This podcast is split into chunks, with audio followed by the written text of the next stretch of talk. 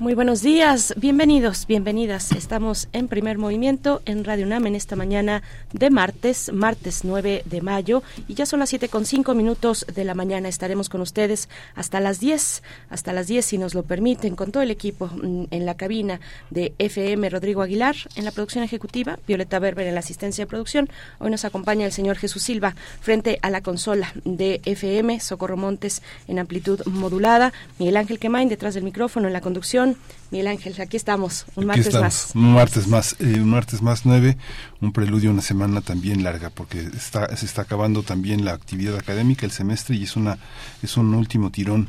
Vamos a tener hoy la curaduría musical de Edith Citlali Morales, violinista, comunicóloga, gestora cultural, con una, con una colección de serenatas, serenatas de los grandes, Schubert, eh, Mozart, Brahms, Tchaikovsky, eh, Borchak, una, una, un menú muy interesante que ya es, que ya nos explicará en qué consiste. Así es, les vamos a llevar serenata en esta mañana y seguimos con la cuestión musical, el curso Más allá de la música a cargo de Teo Hernández, ingeniero dedicado a soportes sonoros, investigador de música de concierto, colaborador en Primer Movimiento, y Bruno Bartra, etnomusicólogo, sociólogo, periodista. Igualmente, él nos comparte los lunes una propuesta musical. Bueno, pues ambos, ambos en colaboración tienen esta serie de cursos eh, cada semestre prácticamente tienen un curso distinto más allá de la música y en este caso Rachmaninoff y Stravinsky son eh, las figuras que han de abordar música desde el exilio. Es la pauta que siguen eh, tanto Teo Hernández como Bruno Bartra para abordar la música de Rachmaninoff y de Stravinsky. Vamos a tener la sección de transformación de conflictos. Pablo Romo al frente de esa propuesta con Lequil Kushlehal, El Buen Vivir y la Paz.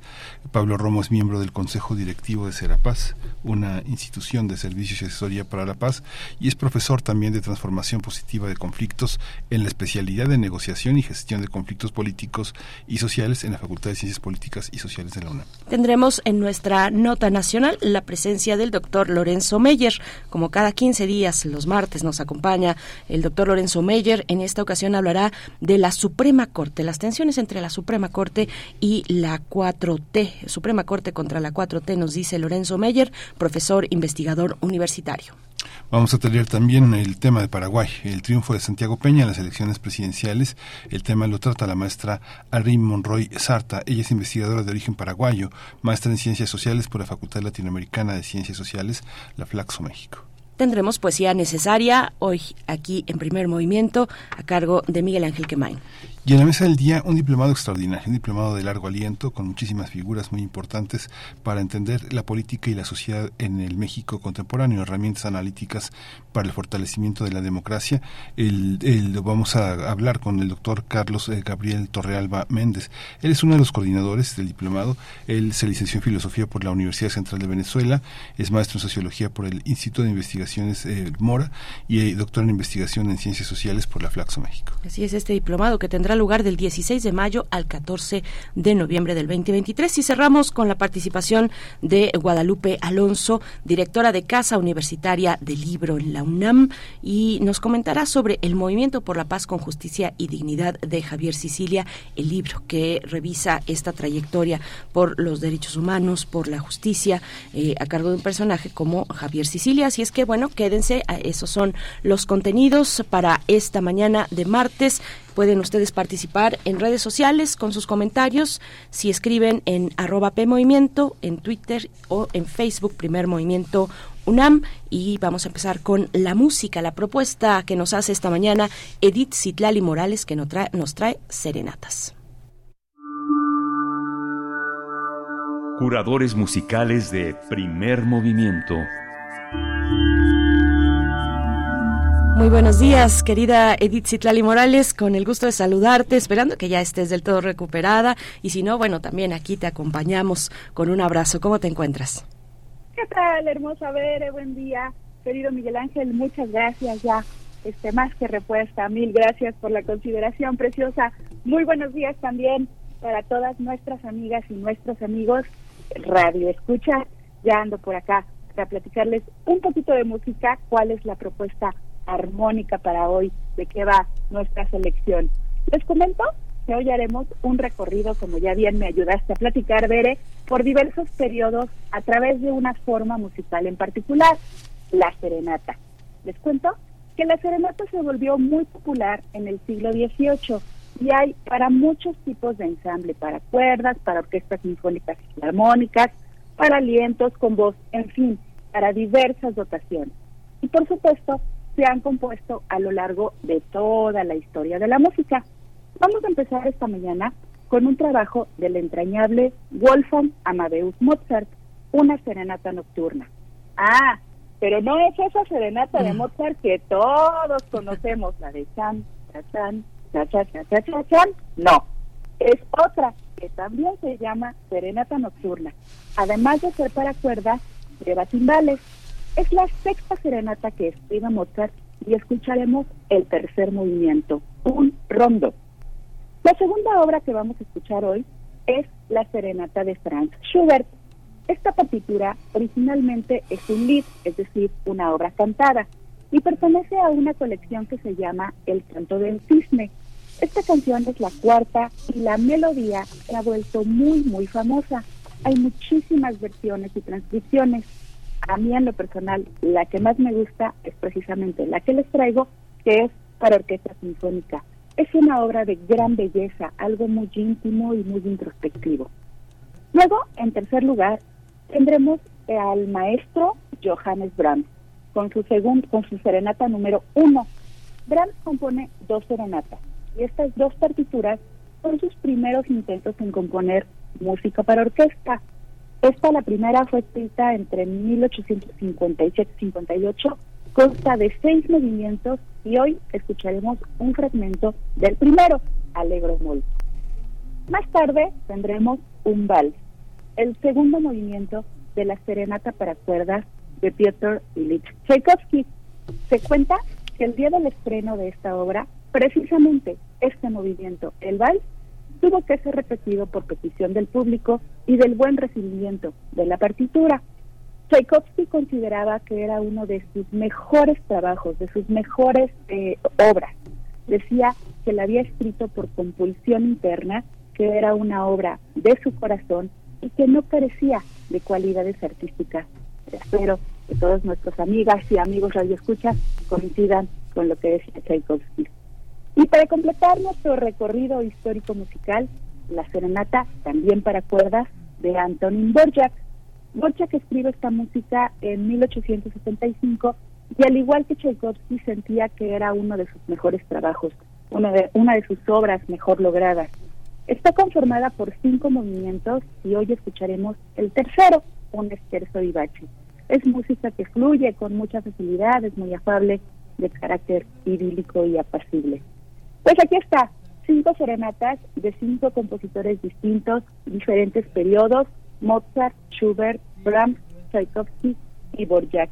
Un delicioso banquete musical. Y no se sorprendan, amigas, amigos, si a lo largo del día las notas y los acordes de estas maravillosas partituras quedan por ahí rondando en su mente. Muchas gracias, amigas. Me despido. Les envío un abrazo musical enorme. Hasta la próxima. Muchísimas gracias. Hasta, la, próxima. Edith Citlali Morales. Pues cuéntenos en redes sociales cuál es su serenata favorita en esta selección. Vamos a empezar con Mozart, la serenata nocturna para cuerdas y timbales en su tercer movimiento rondo.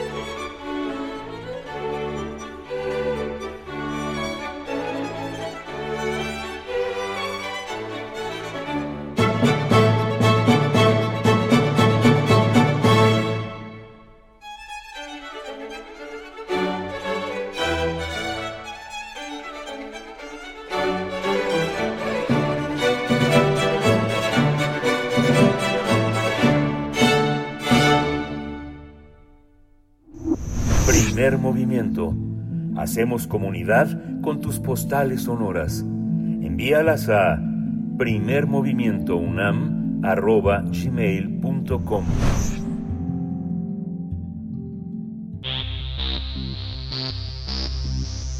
De festivales, ferias y más.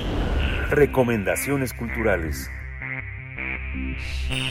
Rachmaninoff y Stravinsky, Música desde el exilio, es el título del curso que inspirarán, que impartirán y que inspirarán. Por supuesto, Bruno Bartlett Hernández, del 18 de mayo al 6 de julio, durante las sesiones de trabajo, va a ser abordado el contexto histórico del inicio del siglo XX, donde la algarabía y el optimismo que heredaron de la Belle Époque y la visión oscura y pesimista de la industrialización y la paz armada se dieron algunos de los procesos más importantes que dejaron huella en el siglo XX. Fue una época, la época de las vanguardias artísticas, la crisis económica, por el crack de Wall Street y el surgimiento de las nuevas potencias a partir de las guerras mundiales. En ese contexto de éxodo y exilio, en el que dos grandes compositores nacidos en Rusia estarían a punto de cambiar el rostro de Occidente con el desarrollo de dos lenguajes musicales opuestos que son, sin embargo, clave para entender el mosaico de las corrientes musicales del siglo XX. Se trata de Sergei Rachmaninov e Igor Stravinsky. El curso Rachmaninov y Stravinsky, Música desde el exilio, se realizará del 18 de mayo al 6 de julio.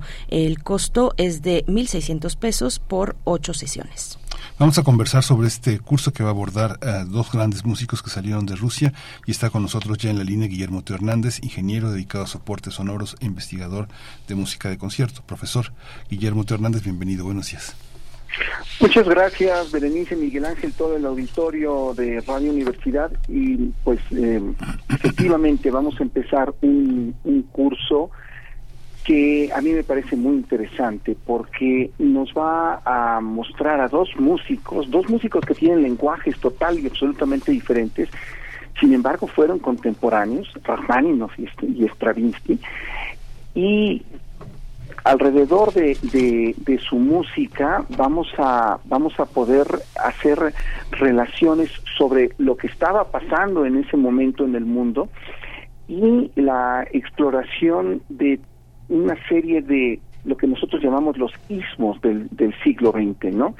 Por un lado, Rachmaninoff, que con una etiqueta que en lo personal a mí no me gusta y vamos a explicar por qué eh, podríamos llamar un post-romántico.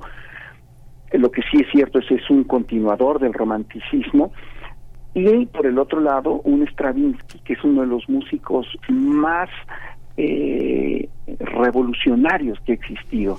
O sea, podemos decir que a partir, sobre todo, de uno de sus ballets, eh, La consagración de la primavera de 1913, se puede decir que hubo un antes y un después en la música.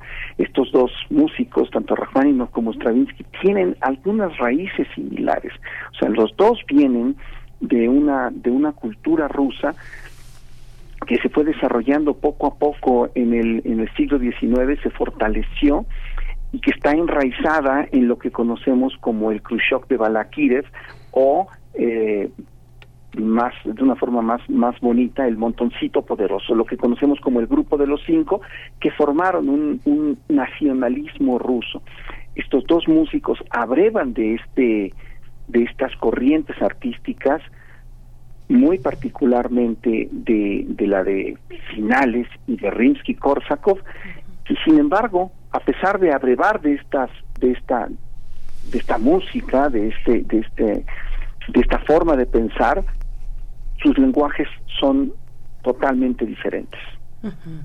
Eh, si, si no estoy equivocada, eh, Stravinsky tomó clases con Rimsky-Korsakov y fue cercano, muy cercano a la familia por una amistad con el hijo de, de, de Rimsky-Korsakov a ver, tú corrígeme, pero cuéntanos un poquito más, Teo. Me parece fascinante la lección, eh, e, este tema, la época, el momento político, social que se estaba viviendo, pues en el mundo. No sé si podemos llamarle un ambiente, pues más moderno, con la caída de, de los imperios ya con eh, después de la Primera Guerra Mundial. Cuéntanos un poco cuáles son cuáles son los elementos a destacar en el contexto en el que se desarrollaron estos estos grandes artistas. Bueno, efectivamente tienes razón. Eh, eh, Stravinsky, su principal maestro es Rimsky-Korsakov, ¿no? Y tiene amistad con, con, la familia. Bueno, el contexto es, sumamente interesante porque eh, a finales del siglo XIX en, en, en, Rusia se va se da esta esta corriente musical que es el nacionalismo ruso. El nacionalismo ruso es algo eh, muy para analizarse desde muchos puntos de vista. De vista. El, nacionalismo ruso es eh, curiosamente una corriente de pensamiento, no solamente musical, que tiene como que la contradicción en sí misma. Por un lado, los, los músicos que la que empiezan a formarla están abanderados por un por un teórico muy importante, Stasov. Stasov pensaba que la música tenía que tener una función social, que tenía que servir al pueblo. Pero, y, estos músicos que, que, formaban parte de lo que llamamos, lo, lo que conocemos la inteligencia, o sea, una serie de intelectuales que luchaban con su propia música, fueron y, creo que no encuentro mejor palabra, cooptados por el sistema político que es el, eh, el zarismo. Entonces el zarismo los abandera, los, los, este, los cobija, pero de alguna forma también está cobijando una semilla que es la semilla eh, de la disidencia. Si bien es cierto que la inteligencia estaba separada del pueblo desde el punto de vista intelectual, porque la mayor parte de, los campesinos no sabían ni leer ni escribir. Sí tenían eh, una serie de ideas que, bueno, en sí mismas eran revolucionarias. Son cooptados por el sistema, tan son cooptados por el sistema que esta serie de cinco compositores que conocemos como el grupo de los cinco, que realmente ellos se llamaban a sí mismos el montoncito poderoso, eh, a final de cuentas, en un principio empiezan medio disidentes, son una serie de músicos diletantes, ninguno de ellos es profesional, acaban, por ejemplo, Rimsky Korsakov, dando clases en el conservatorio. Me parece que es un excelente ejemplo de cómo el sistema va captando poco a poco a, eh, a los intelectuales para ponerlos a su servicio. Sin embargo, la semilla estaba sembrada y muchas de estas ideas de la inteligencia, obviamente no solo de la inteligencia musical, sino en general de la de la de la disidencia, terminan con una revolución, que es una revolución, la revolución de octubre, que es sumamente sangrienta y con la caída del zarismo.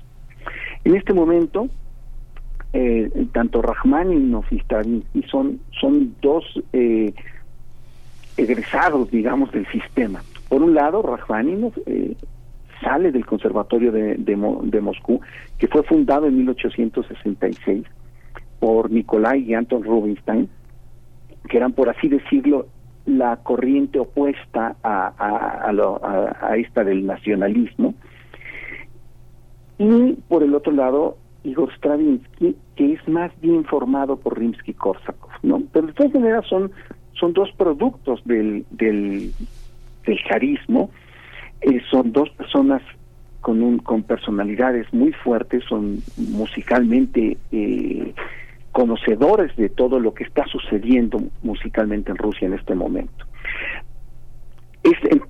bueno, viene la Primera Guerra Mundial, este es la caída del zarismo, que esto, bueno, Bruno lo va a analizar eh, mucho más a, profundidad, y ellos empiezan a, tener salidas eh, de, de Rusia y se dan cuenta de que vienen tiempos pues verdaderamente terribles para, para Rusia, todavía no estamos hablando de 1910, 1900, eh, o sea, la primera década del siglo XX. Se dan cuenta que vienen eh, situaciones sumamente problemáticas para Rusia y empiezan a pensar en la idea de emigrar.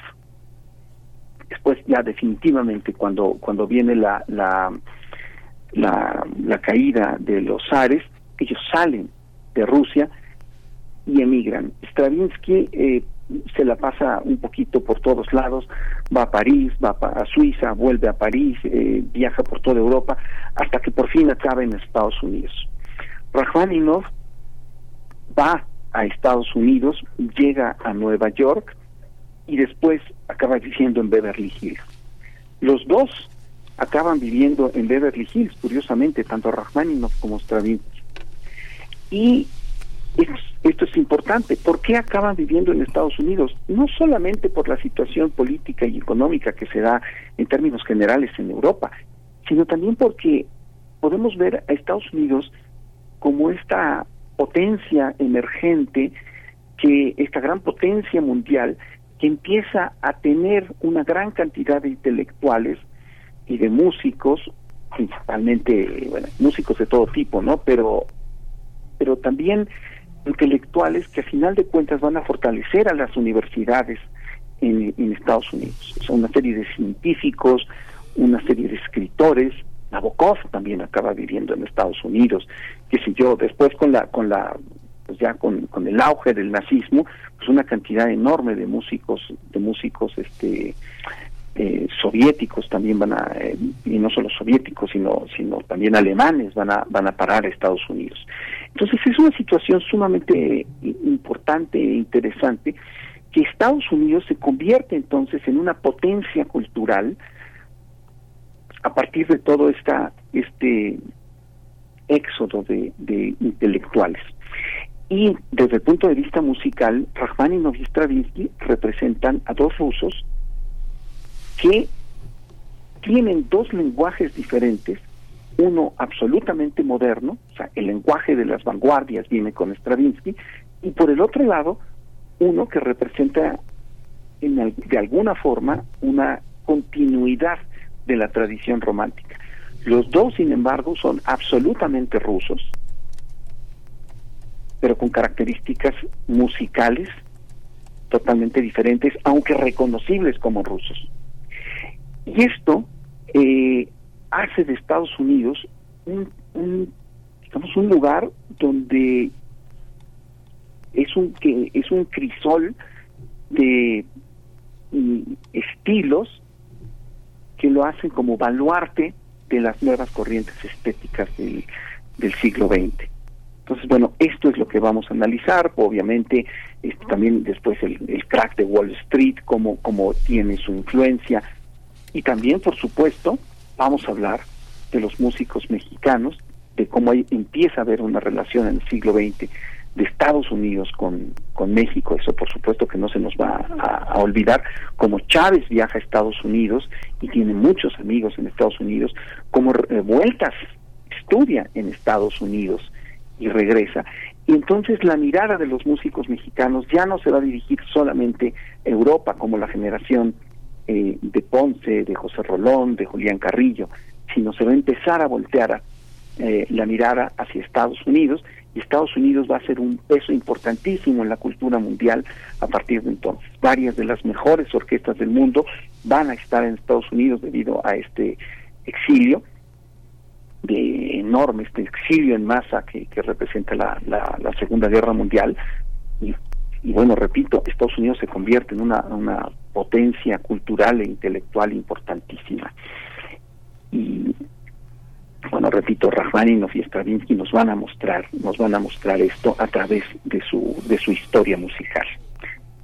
Mm, hay una, hay una parte que tiene que ver con, en el caso de Stravinsky, con composiciones que se dan al inicio del siglo XX y que, y que uno podría pensar que no están tocadas por la por, que no están tocadas de ninguna manera por la revolución rusa con todo y que la revolución rusa no podemos decir que empezó en, en, 1917 digamos es una cosa que se inicia con las revueltas eh, mencheviques en 1905 después en este las revueltas bolcheviques pero el pájaro de fuego la consagración de la primavera Petrushka son parte de algo que se va a repetir este Teo se va a repetir y a repetir y a repetir.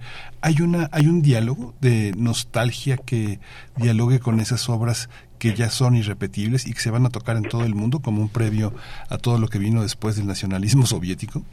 Pero, por supuesto, por supuesto, eh, Miguel Ángel, sí, tienes toda la razón del mundo. Y en esto, en esto me refiero. El eh, los tres ballets a los que a los que te refieres son de 1910, 1911 y por fin la consagración de la primavera en 1913. Eh, este, este, este diálogo que se establece se establece directamente con la cultura rusa eh, Stravinsky de alguna forma es un es un es un compositor que, que como, como decimos tiene sus bases en la cultura rusa. Sus primeras obras están con eh, enraizadas totalmente en eh, cuentos rusos, en folclore ruso y y esto hay que hay que ponerlo como muy evidente en el tipo de orquestación que hacía Rimsky-Korsakov y que enseñaba. Quiero detenerme un poquito en, este sentido.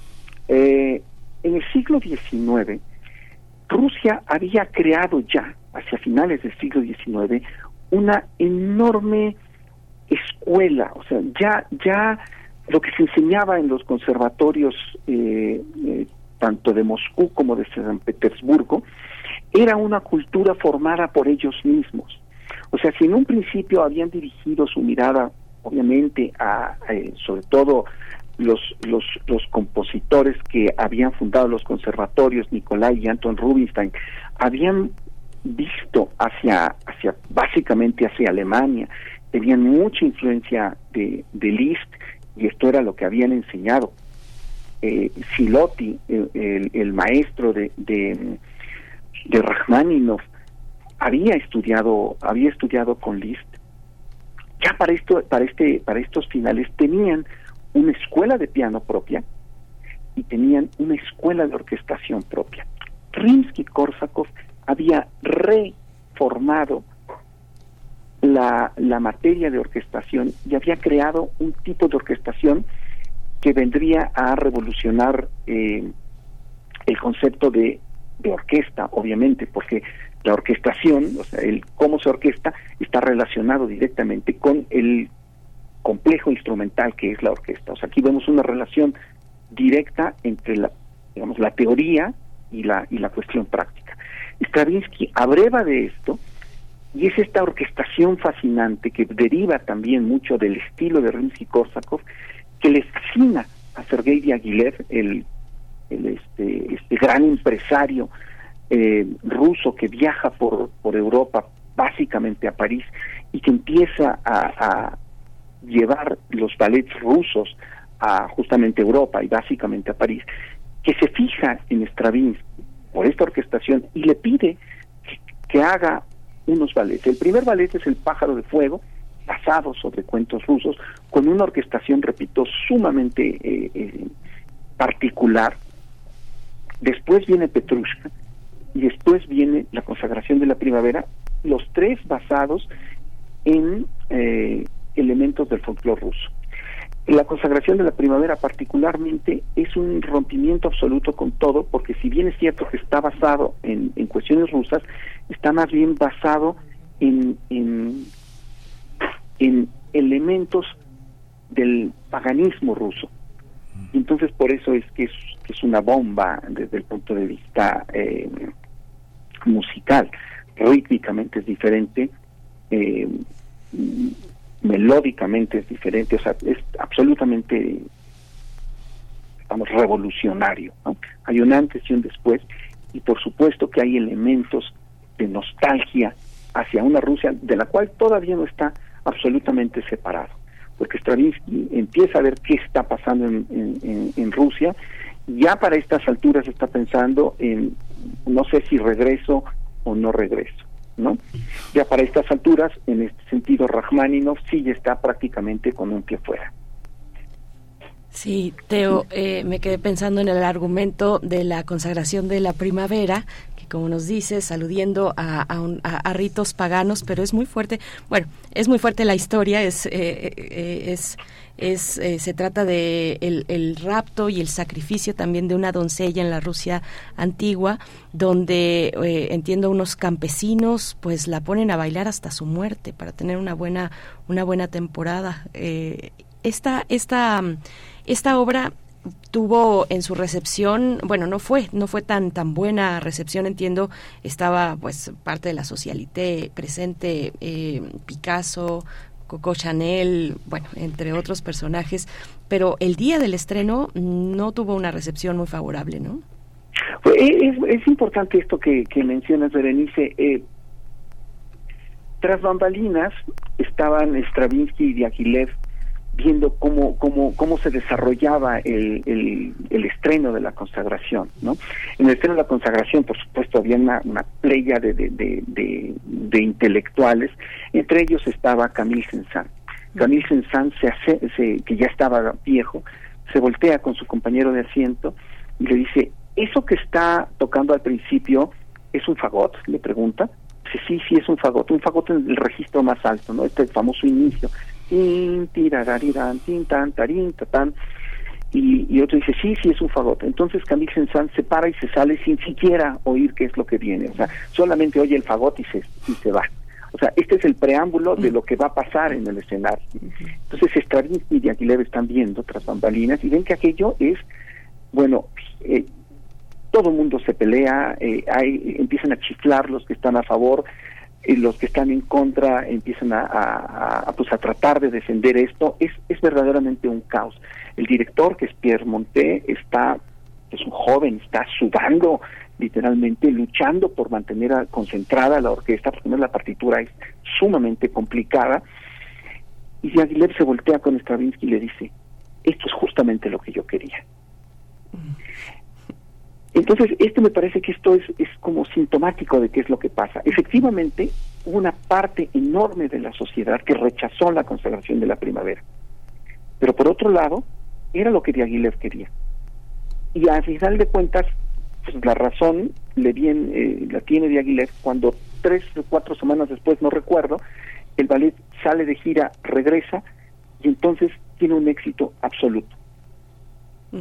Entonces, este rechazo del que, que mencionas se da, por supuesto, y se sigue dando durante un tiempo, pero al mismo tiempo la, las personas, este, digamos, el público culto, eh, digamos, francés, se da cuenta que es un tipo de música, que es el tipo de música del futuro, y entonces ya cuando regresa después de un tiempo, regresa con enorme éxito.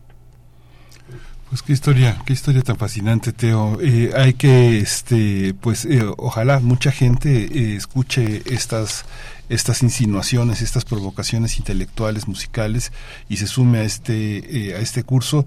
Por, por último, te para cerrar, damos las coordenadas que hay que hacer, cómo se inscribe uno, el correo, el teléfono, todos los requisitos. Efectivamente, sí, muchísimas gracias. Nada más recordar también que vamos a tomar eh, particularmente a, escogimos a Rachmaninoff no solo por hacer este contrapeso con Stravinsky, sino porque son de este enorme músico ruso, 150 años de su nacimiento y 80 de su muerte.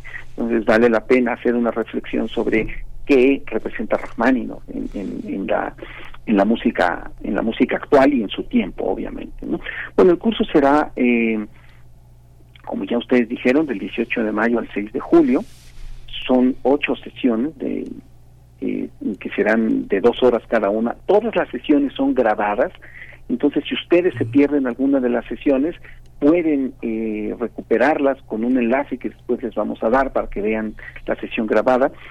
Y la información de, del curso está en más allá de la música 2021 arroba gmail. El correo es, repito, todo junto con minúsculas, más allá de la música 2021 arroba gmail.com.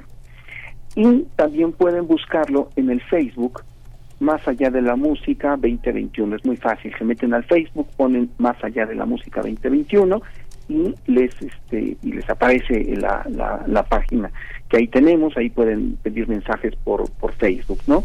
Son ocho sesiones de 1.600, 1.600 pesos, digamos una especie de cuota de recuperación y es los jueves de 18 a 20 horas. Maravilloso, Teo. Pues qué, qué fascinante, de verdad. Muchísimas gracias por compartirnos esta oportunidad. Les deseamos lo mejor y anímense, anímense quienes nos escuchan a este curso Más allá de la música, Rachmaninoff y Stravinsky, música desde el exilio. Muchas gracias, Teo, y hasta pronto. Al contrario, muchísimas gracias a ustedes. Una, un abrazo muy grande a todo el equipo de Primer Movimiento. Muchas gracias. Gracias, otro de vuelta. Pues vamos a ir con música, la propuesta curatorial de Edith Citlali Morales, que trata de, serenatas. Y vamos a escuchar la eh, composición de Franz Schubert, Serenata número 4, arreglo para orquesta.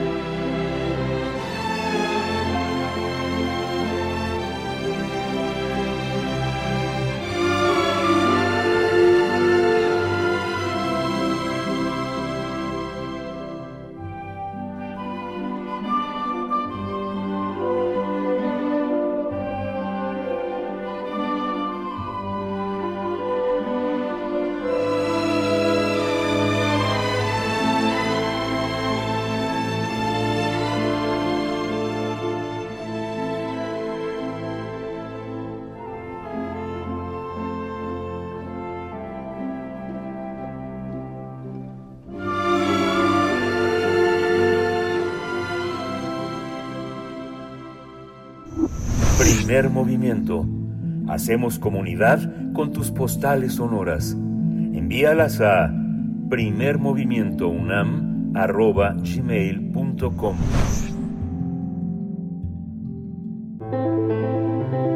Transformación de conflictos.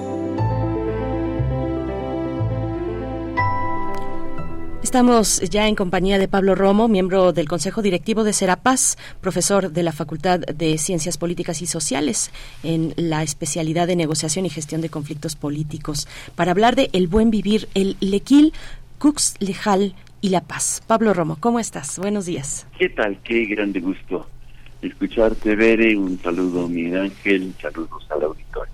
Saludos, Pablo. Buenos días. Bienvenido, eh, Pablo. Pues cuéntanos, el buen vivir y la paz. Pues eh, eh, me parece que es importante eh, hablar de vez en cuando en este espacio sobre la interculturalidad y la paz, como otras visiones del mundo nos ayudan a construir la paz.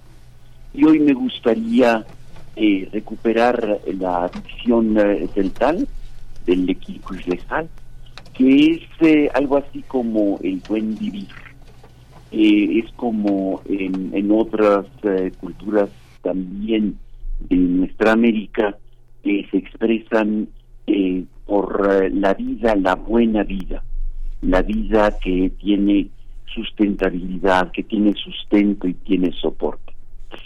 ¿Qué tiene que ver este bienestar, esta armonía, el equilibrio legal con la paz? Me parece que es muy importante y recuperarlo para nuestros temas de paz. La paz se construye también eh, escuchando a las otras y a los otros, sobre todo en, eh, en nuestra tierra. Y seguramente habrá que escuchar a los celtales. Eh, gracias a Antonio Paoli, un gran antropólogo y amigo, este que escribe un libro justamente sobre el tema, nos ayuda y devela el pensamiento celtal sobre la paz. Eh, el equilibrio lejal significa en celtal armonía de vida, orden, unión, integración del individuo, la comunidad y la naturaleza. Se llega, es, una, es un estado, es una manera de ser, es un espacio. Se llega al equilibrio lejal si hay paz interior si está contento nuestro corazón, y nuestro corazón está contento si hay silencio, si hay el eslamín final, eh, que es un estado de silencio de la mente, de la armonía con el otro, no es solamente una cuestión individualista, interna, yo me siento bien, sino es en la armonía con lo otro, con las otras personas. Eh, por eso el silencio, el chat, es sagrado. Es un estado de conciencia que permite la pacificación. La pacificación no en los términos de la colonización, sino en el sentir armonía en el corazón, que hace a su vez, que nos hace, esta, esta situación nos hace ligeros y alegres hay una canción que ilustra este autor, eh, Paoli, em, que recupera un poco y dice, este es el es lejal. El sentir, eh, sentimos al ambiente es una canción que sonríe, así como los pájaros del campo, así como nosotros, como ellos, que vuelan por el mundo.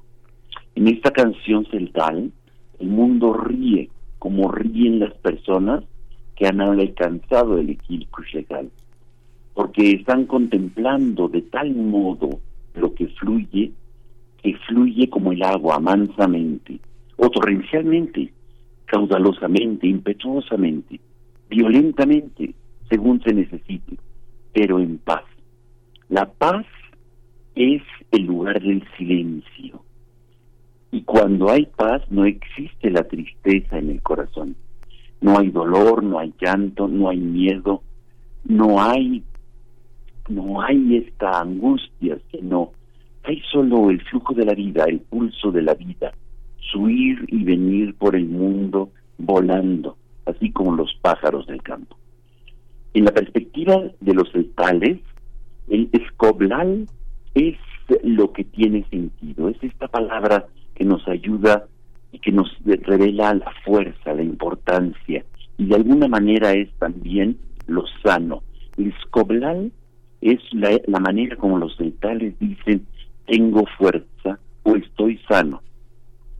Es una referencia importante también al bien, al bien como virtud, pero al bien como sanación y como relación con los otros. El escoblal eh, supone la orientación del sujeto, nos dice Paoli, hacia el equilcus legal. Eh, el trabajo de la paz es eh, el, el, eslamil quinal. Lo hemos escuchado mucho, el eslamil quinal. El, quinal quiere decir el medio ambiente, el terreno, la parte esta exterior, eh, pero también tiene una connotación de, de, de, mente. Es donde vive el chulchan. Mira qué bonito eh, ver esta palabra, el chulchan. el chulchan es la santa serpiente y también se traduce como el cielo. Cuando rezan el Padre Nuestro que estás en el cielo, dicen que estás en el chulchan, es decir, estás en la santa serpiente y también forman parte del quinal, eso es parte de la vida que fluye en la tierra y en el aire. El quinal es también la dimensión donde encarna o deja el cuerpo el chulel. El chulel es el alma. Si no tenemos chulel, no tenemos alma. Y cuando un pueblo no tiene chulel, porque está espantado, es como cuando llegan las mineras, arrasan con los pueblos, se va el chulel.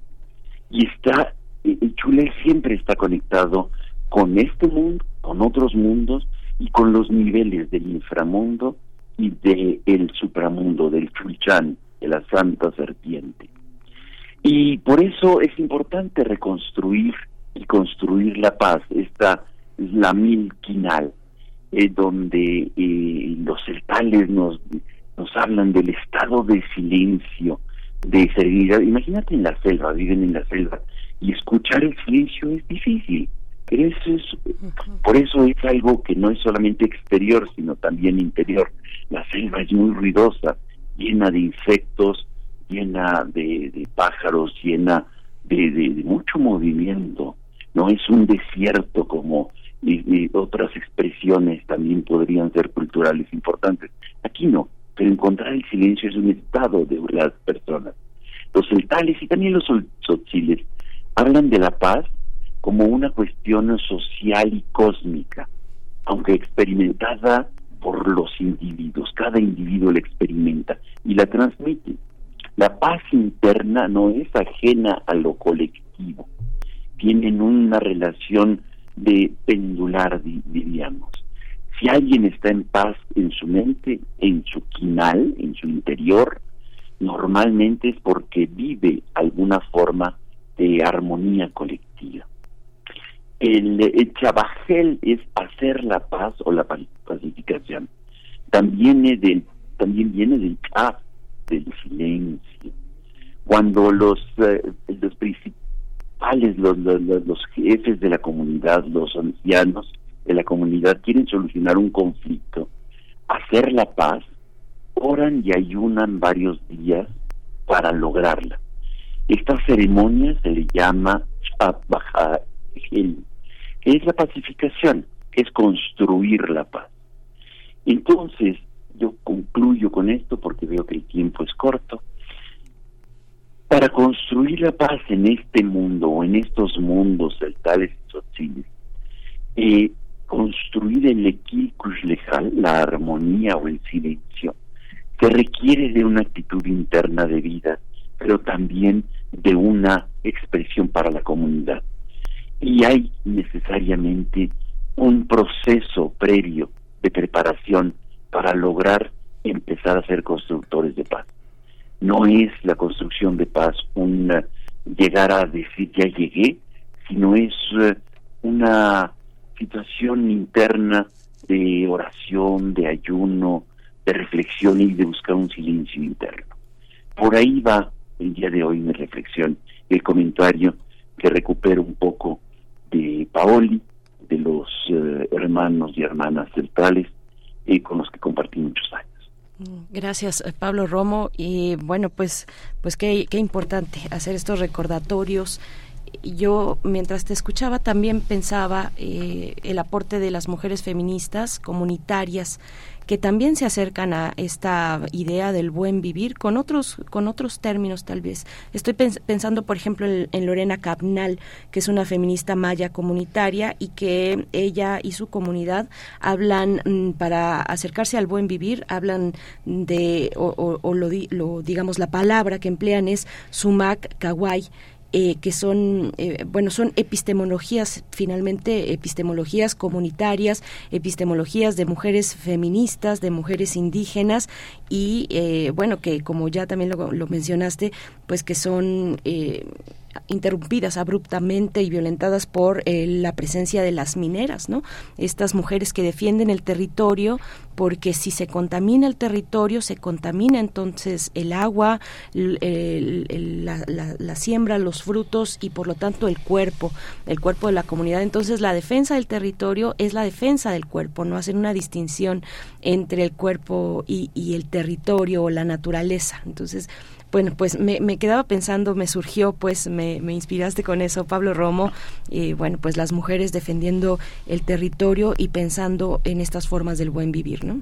Evidentemente, yo creo que va por ahí y por ahí van las inspiraciones el ecofeminismo. Yo creo que muy desde nuestros pueblos, muy desde, desde los ancestros y de esta relación armónica, naturaleza, fecundidad, mujer, eh, profundidad en el sentido de la defensa del espacio, del quinal, de la tierra, del territorio.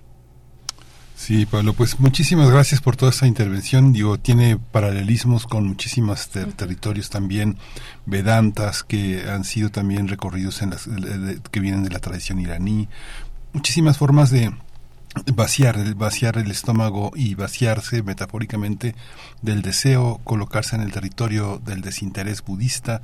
Es eh, muy interesante cómo las culturas están conectadas y bueno, las fuentes, Pauli fue un gran este, referente, ahí está Mircea está Levi Strauss, está Malinowski, están todo, una, todo un tejido de, de referencias muy interesantes. Muchísimas gracias, querido Pablo.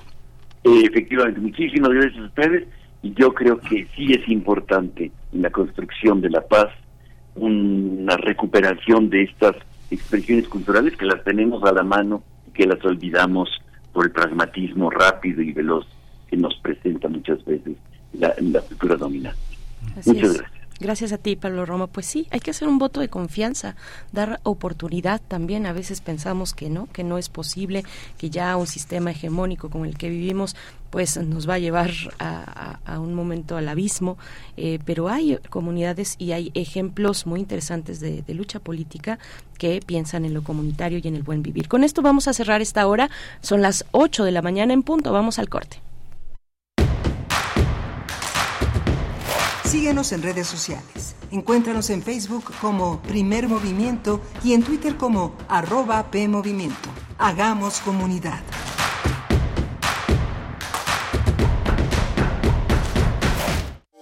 Hola, soy Elmer Mendoza y estoy en descargacultura.unam. Escucha. Un fragmento de la novela México, escrita y leída por Pedro Ángel Palou. Lo miran, lo estudian ellos también, preguntándose si habrán tomado una decisión correcta al inscribirse en su clase. Les dirá que la materia debía en realidad llamarse Las enseñanzas de las ruinas. El audio completo lo encuentras en www.descargacultura.unam.mx. Estimado público. Querida audiencia. En esta radiodifusora universitaria y en la Coordinación para la Igualdad de Género de la UNAM, nos interesa conocer su opinión acerca de nuestros programas y contenidos de género. Invitamos a mujeres, hombres y personas de género no binario a ser parte del panel y a darnos su opinión libre en una charla grupal a celebrarse el miércoles 17 de mayo a las 17 horas.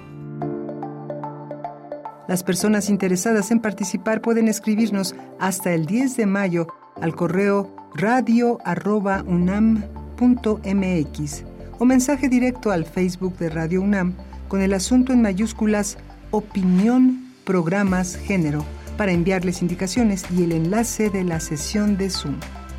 La nueva cultura de género la hacemos todos. Todas. Todos. Radio UNAM. Experiencia sonora. Habla Mario Delgado, presidente de Morena. Una vez más, cientos de miles de mexicanas y mexicanos tomamos las calles para refrendar nuestro compromiso con el presidente y gritar fuerte y claro que la 4T cada vez es más grande. Por fin tenemos un gobierno austero, humanista, que lucha contra la corrupción. Juntas y juntos sigamos por el camino del cambio verdadero, porque cuando gana Morena, gana el pueblo, y el pueblo está con la cuarta transformación. Morena, la esperanza de México. Claro, en la fiesta te metes lo que sea para pasarla bien, pero en realidad, ¿sabes qué te estás metiendo? Muchas drogas químicas son elaboradas con ácido muriático, sosa cáustica y reticida. Ahora el narco añade fentanilo para engancharte desde la primera vez. El fentanilo mata. Es 50 veces más potente que la heroína. 200 personas mueren al día por su consumo. No te arriesgues. No estás solo. Si necesitas ayuda, llama a la línea de la vida, 800-911-2000. Secretaría de Gobernación.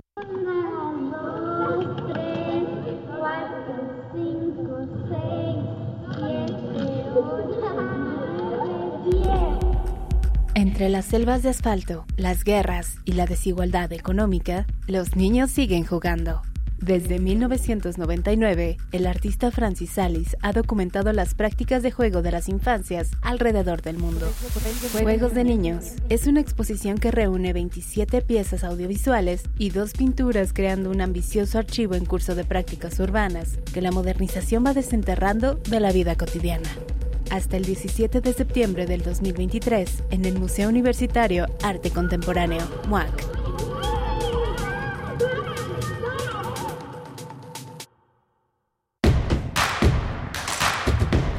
Encuentra la música de primer movimiento día a día en el Spotify de Radio UNAM y agréganos a tus favoritos.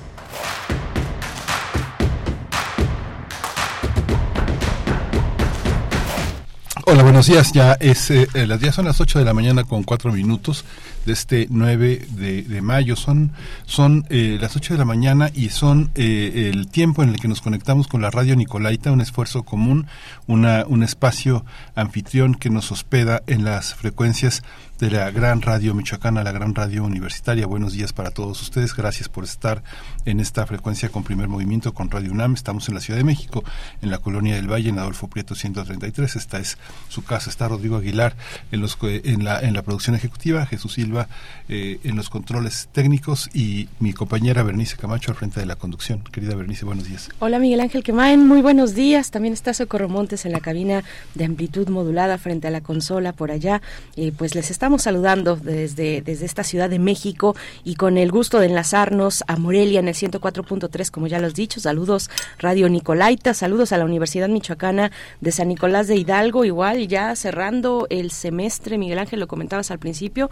Ánimo, ánimo, porque pues mayo, mayo siempre es complicado para las universidades, para quienes llevan sus eh, sus eh, calendarios semestrales. Mayo siempre es el momento de cerrar, de entregar, de, empezar a, a, contar los trabajos que faltan por entregar, de que las y los profesores pues están con eh, montañas de trabajos que calificar y todo empieza a, a, pues ya encaminarse hacia el cierre del semestre. Así es que ánimo, les hacemos compañía desde aquí, desde primer movimiento y bueno pues eh, vamos a conversar en unos momentos más con el doctor Lorenzo Meyer.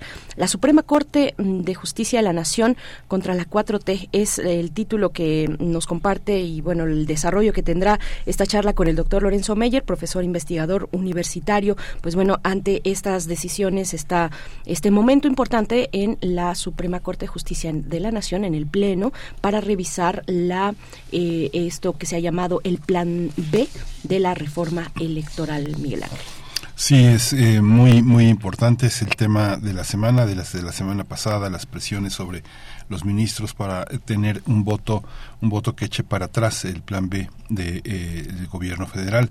Vamos a tener también, vamos a estar en Paraguay, el triunfo, el triunfo de Santiago Peña en las elecciones presidenciales. Vamos a tratarlo con la maestra Airim Monroy Sarta. Ella es paraguaya, es, eh, es investigadora maestra en Ciencias Sociales por la Facultad Latinoamericana de Ciencias Sociales, la Flaxo, México.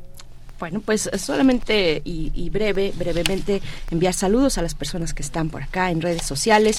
Rosario Durán, que nos desea los buenos días y ya se empieza a calentar la, la, plática, la conversación que nos va a traer el doctor Lorenzo Meyer por acá, em, con Flechador del Sol y Rosario Durán, que, que, también, pues, como, como lo sabemos, críticos y está muy bien, qué bueno que tenemos un panorama amplio de opiniones en nuestras audiencias. Eh, Miguel Ángel G. Mirán también está por acá.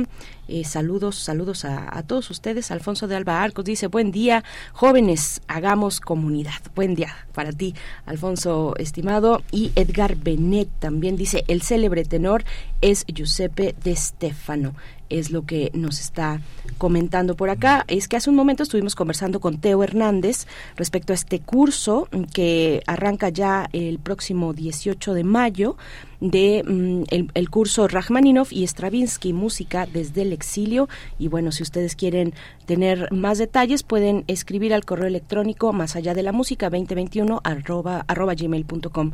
Bueno, ahí está eh, esto que comentaba Edgar Benet. Nosotros vamos ya con el doctor Lorenzo Meyer. Nota Nacional. Vamos a ver si ya tenemos al doctor Lorenzo Meyer por acá. Creo que no. Ya, ya, está, ya nos escuchas. Doctor Lorenzo Meyer, como siempre, bienvenido a este espacio, eh, bueno, para, para conversar sobre esta cuestión, este momento importante, la Suprema Corte revisando eh, reformas propuestas por la 4T, eh, en este caso y en esta semana, la, la reforma llamada, a la llamada Plan B, al llamado Plan B de la reforma electoral. Ayer te escuchábamos con la colega periodista Carmen Aristegui y bueno, bienvenido, bienvenido, doctor Lorenzo Meyer. ¿Cómo estás? Muchas gracias, muy bien.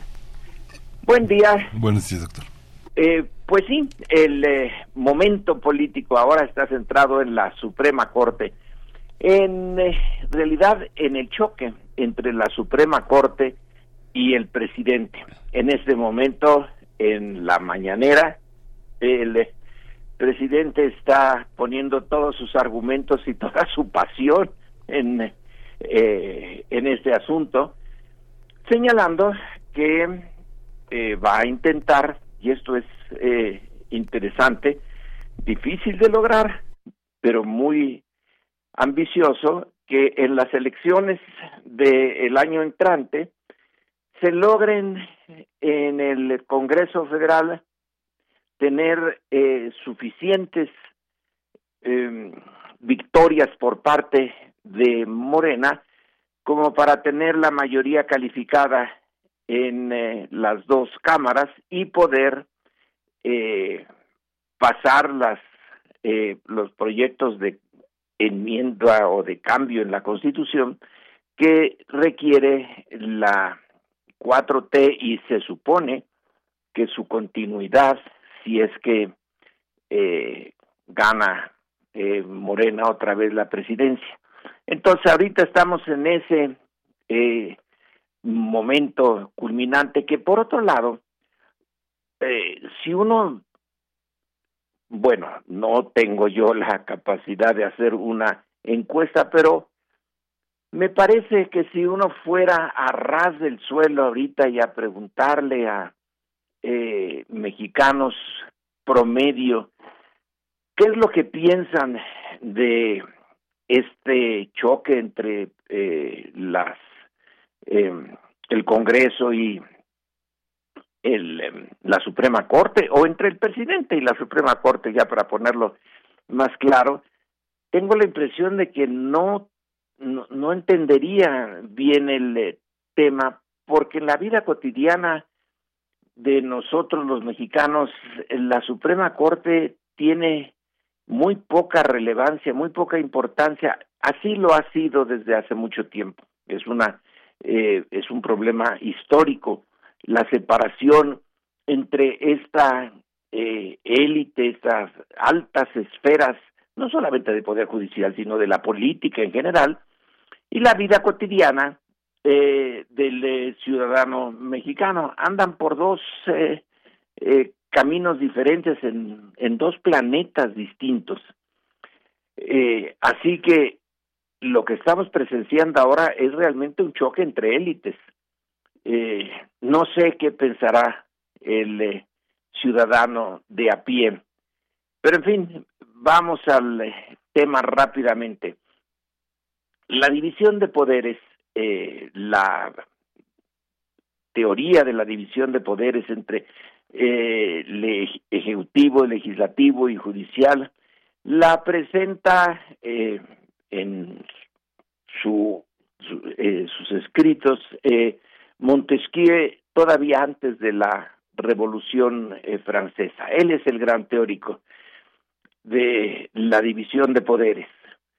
Y lo que está detrás de esto es muy sencillo, que hay que dividir el, ese eh, poder que estaba concentrado en el monarca absolutista y eh, darle tres pedazos de ese poder a tres organismos eh, diferentes para de alguna manera neutralizar eh, en el juego entre ellos un poder que eh, unido realmente en una sola persona, en una sola institución, podía eh, ser un daño eh, y un daño grande a la sociedad. Y bueno pues los eh, franceses y los europeos de la época de Montesquieu vaya que si lo tenían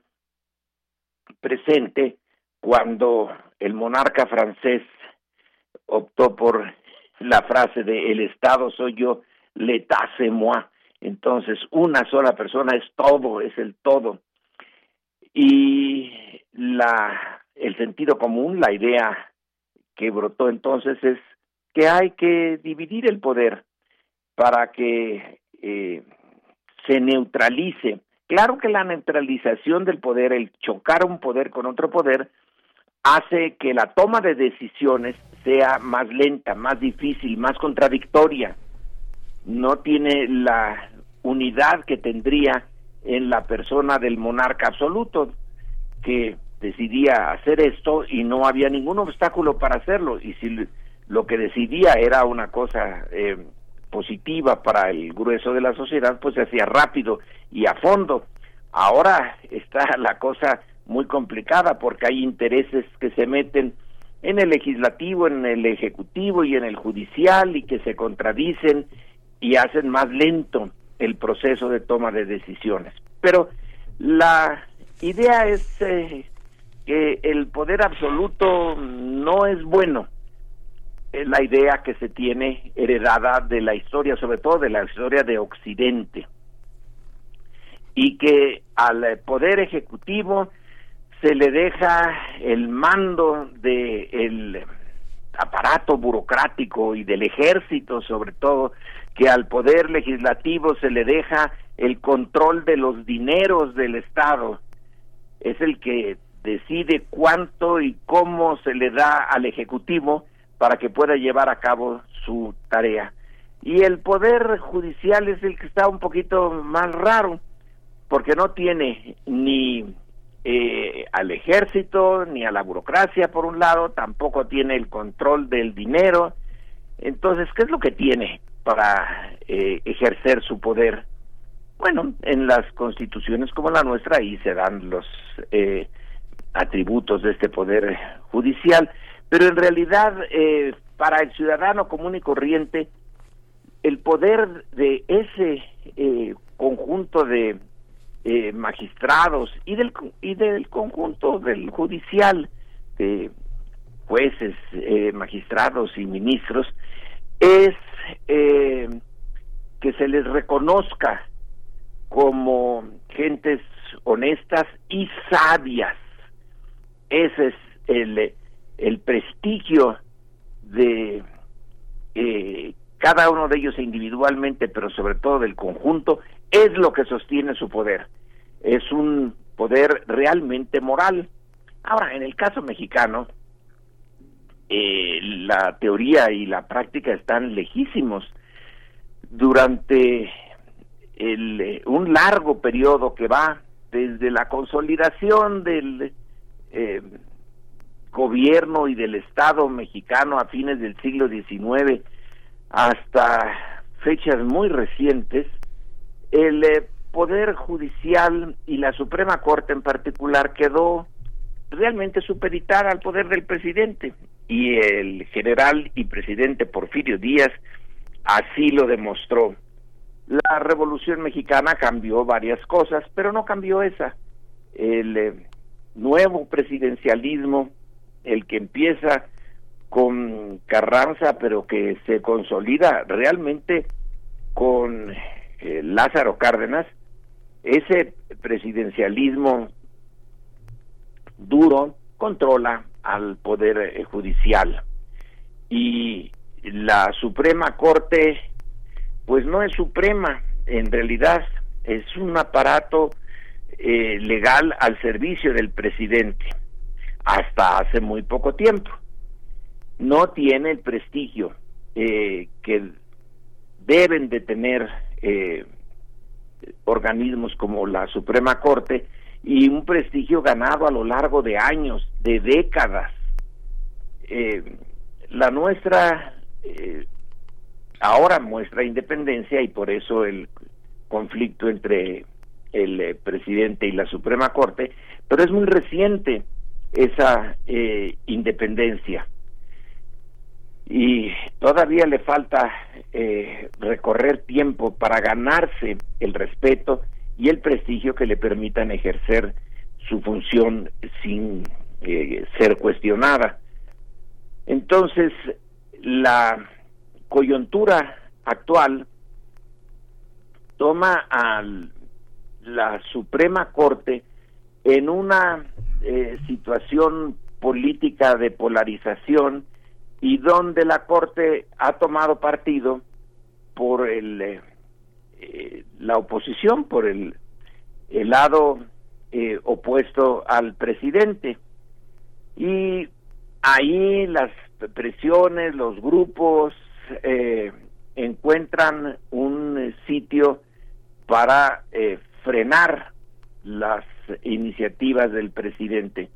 En una eh, reunión que tuvieron por Zoom o por Skype y ya no recuerdo por dónde hace años, pero que la sacó la, la televisión, Héctor Aguilar, un digamos famosísimo intelectual que ahora se encuentra eh, del lado opositor al gobierno cuando antes no lo era, eh, interviene en la conversación con unos 15 o 20 empresarios eh, y lo pudimos ver y oír y ahí les eh, recomienda vehementemente Aguilar eh, acudir a la corte, ver a los ministros, entrevistarse con cada uno de ellos, convencerlos, eh, presionarlos para que puedan eh, tener una actitud de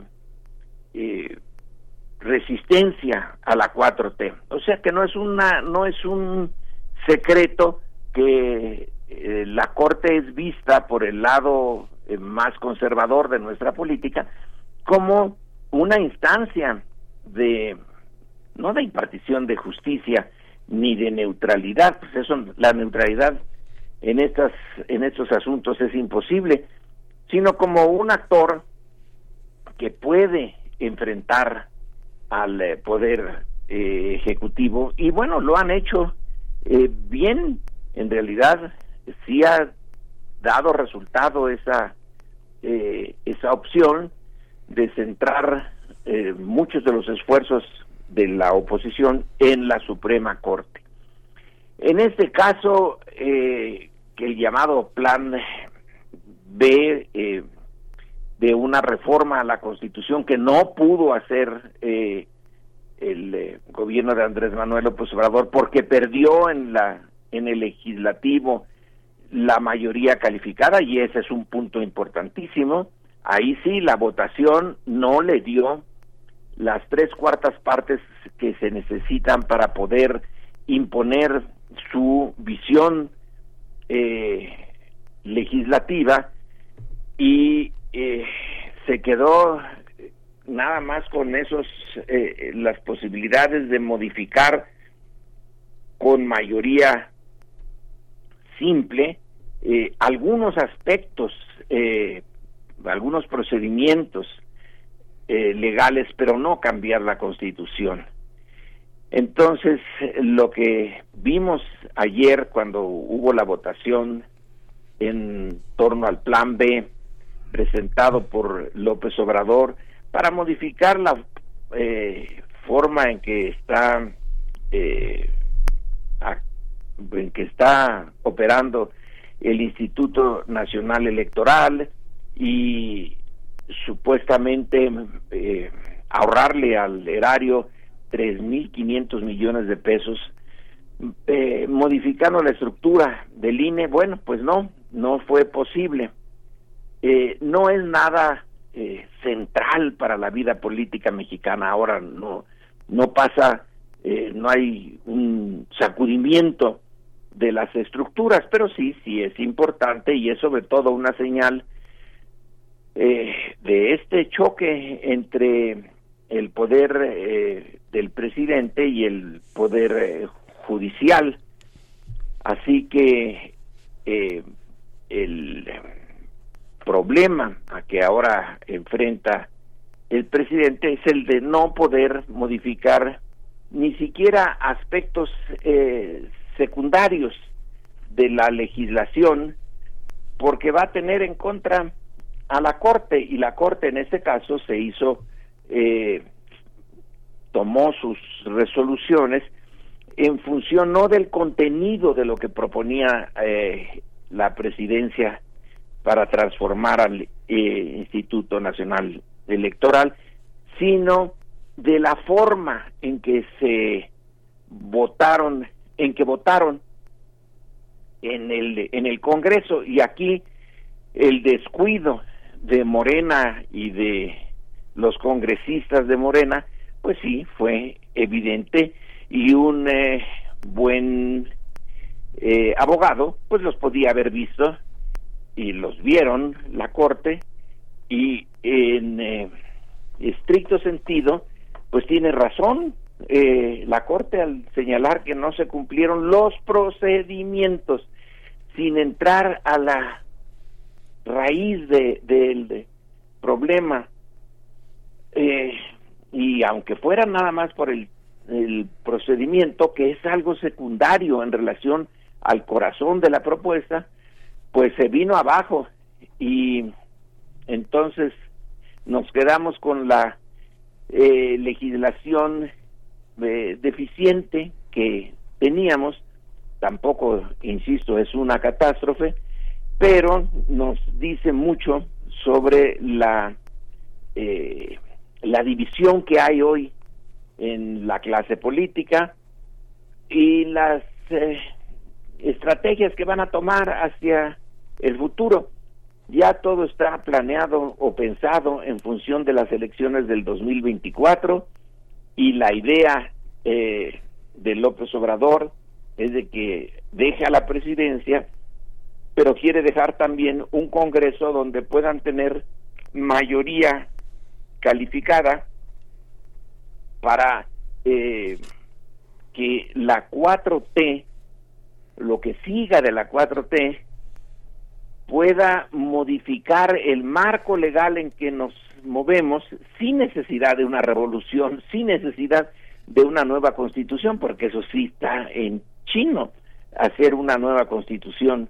Entonces seguir por ese camino de andarla modificando en pedacitos para irla acomodando a los nuevos tiempos.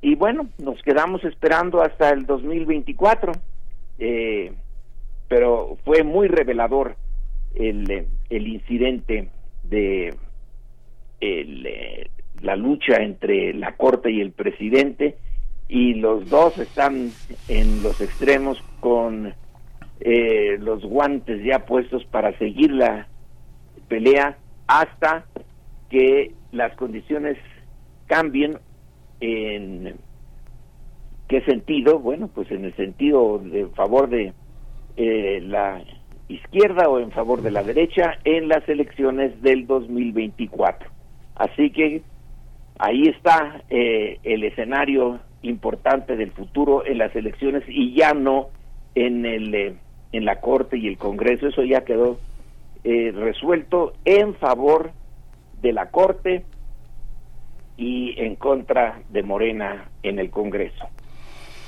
Sí, híjole, qué panorama, Lorenzo Meyer. Pues eh, ahí, y yo recomendaría eh, mucho consultar el, este gran instrumento que, bueno, tiene, tiene hasta 2020 como su su este su margen que es el censo de el censo que hace el INEGI sobre asuntos judiciales sobre el censo nacional de impartición de justicia federal 2020 porque muestra muy, cosas muy interesantes fíjate que me tocaba estar muy cerca de la, la, comunidad judía y la comunidad árabe de niño y yo escuchaba una cosa que me llamó mucho la atención de niño de la comunidad árabe. Decía entre abogados te veas y era era una consigna que este que, que era una especie de maldición. Era una maldición. No una especie era una maldición completa. Una maldición. Entonces mira Lorenzo la, la, estadística que marca el INEGI más o menos en los, en los cruces de datos es que más del 60% de las personas en este país tiene problemas este, tiene problemas legales.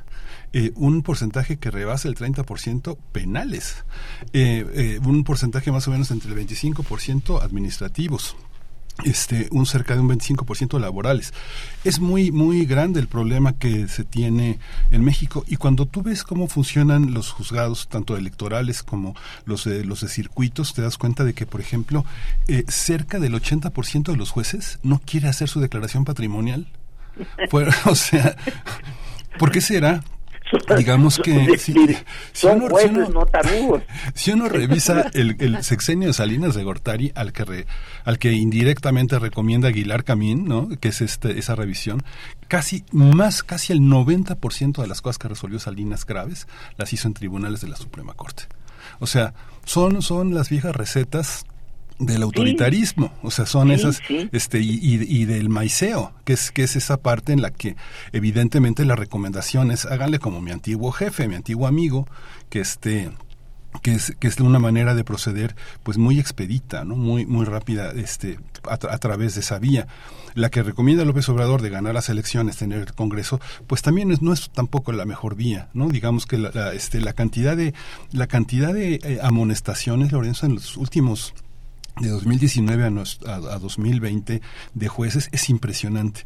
La cantidad de nepotismo, agresiones, denuncias de acoso sexual, faltas administrativas, este, eh, eh, abuso de autoridad es impresionante. O sea, digamos que uno pensaría que uh, se trata de una novela de pícaros, ¿no? Es algo que, que es muy, muy, muy alarmante para la ciudadanía. Y, y muchas, por ejemplo, sabes que el de las defensorías, el, eh, el Instituto de Defensoría Pública, pues está por los suelos, está por los suelos. Y, y, pero en los procesos judiciales, todo lo que funciona es el amparo. Y en el caso, por ejemplo, de la división de sexos, más del 67% de las personas han sido hombres los defendidos, no hay mujeres. ¿no?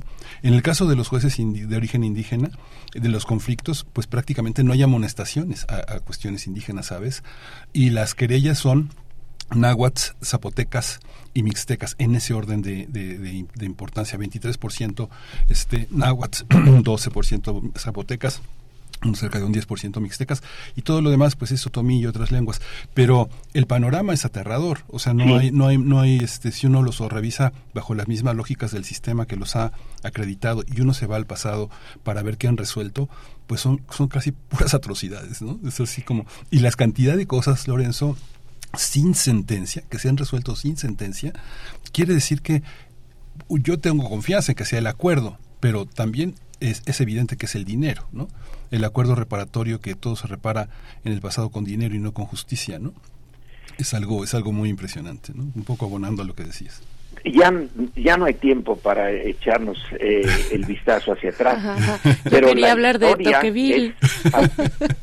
la historia de colonial, pues es una historia de un tipo de derecho que viene de Roma, etcétera, y que lo trae el paso del Atlántico y cuando llegan acá a América, y lo que es la legalidad eh, indígena, y son dos cosas totalmente distintas que no lograron realmente eh, generar una tercera funcional, son choques eh, de visiones eh, legales como una marciana y la otra eh, terrestre. Fue un encuentro eh, entre, fue un desencuentro legal. Y es la tierra de los abogados. Ya desde la colonia se decía que, bueno, los abogados eran los picapleitos, eh, los que salían ganando en el choque entre comunidades indígenas y eh, españolas. Pero bueno, ya no nos da tiempo de eso. Pues doctor Lorenzo Meyer, ya no nos da tiempo. Te digo que yo quería hablar de Toqueville, ya que tú sacaste a Montesquieu, eh, que eh, en esta cuestión de la separación de poderes también hay que ver cómo pone Montesquieu a los jueces, ¿no? Como no, no les confiere, y sí lo hace Toqueville, la interpretación de la ley. Eh, para Montesquieu tienen que seguirla al pie de la letra, digamos, y no tienen un peso entonces en ese sentido, porque pues replican lo que está en la, en la Constitución. Pero hasta aquí vamos a dejarlo. Yo quiero un comentario más. Yo creo que la gente sí sabe, Lorenzo, de este de, de, cuestiones este judiciales. Uno ve, si uno pasa, si uno, nada más como tarea de periodista, pasa afuera del reclusorio los días de visita, uno ve la larga fila de mujeres yendo a ver a sus hijos.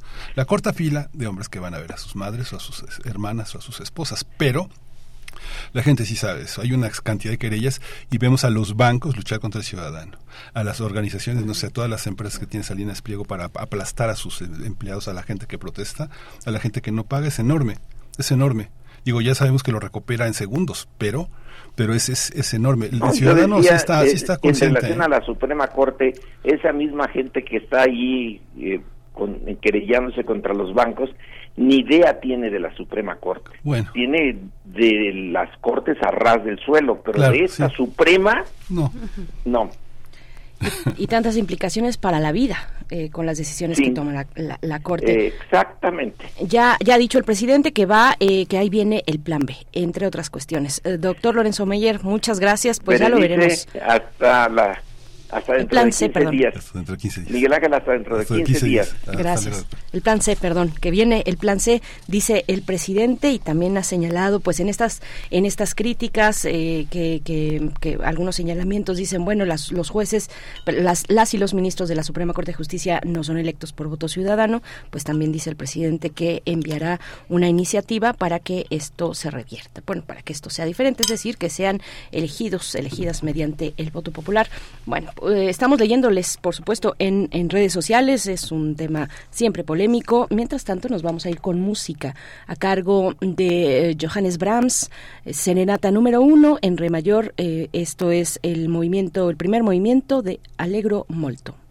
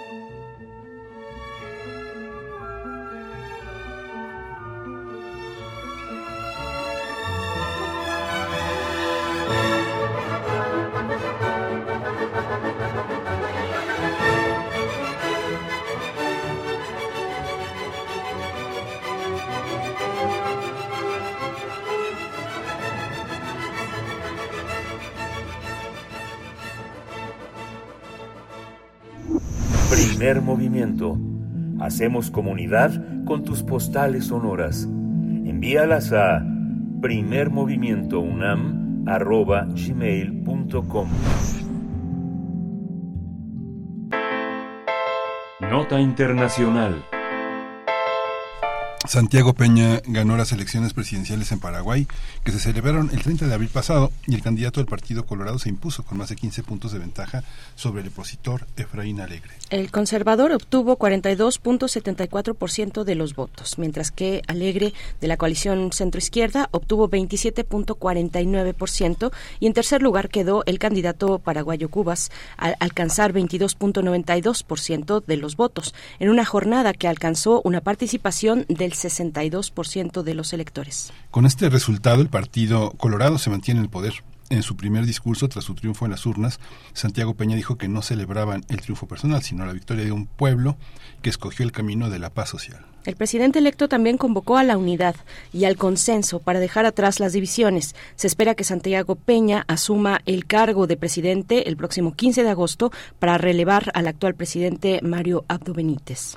Cabe señalar que el Partido Colorado ha gobernado Paraguay durante la mayor parte de las últimas siete décadas, en dictadura y en democracia. Así es, bueno, pues vamos a tener un análisis sobre el triunfo de Santiago Peña en las elecciones presidenciales del Paraguay. Nos acompaña la maestra Airim Monroy Sarta, investigadora de origen paraguayo, maestra en Ciencias Sociales por la Flaxo, la Facultad Latinoamericana de Ciencias Sociales en México. Gracias, maestra Airim Monroy, por estar esta mañana, por aceptar esta invitación, eh, bueno, de este momento tan importante para el Paraguay. ¿Cómo está?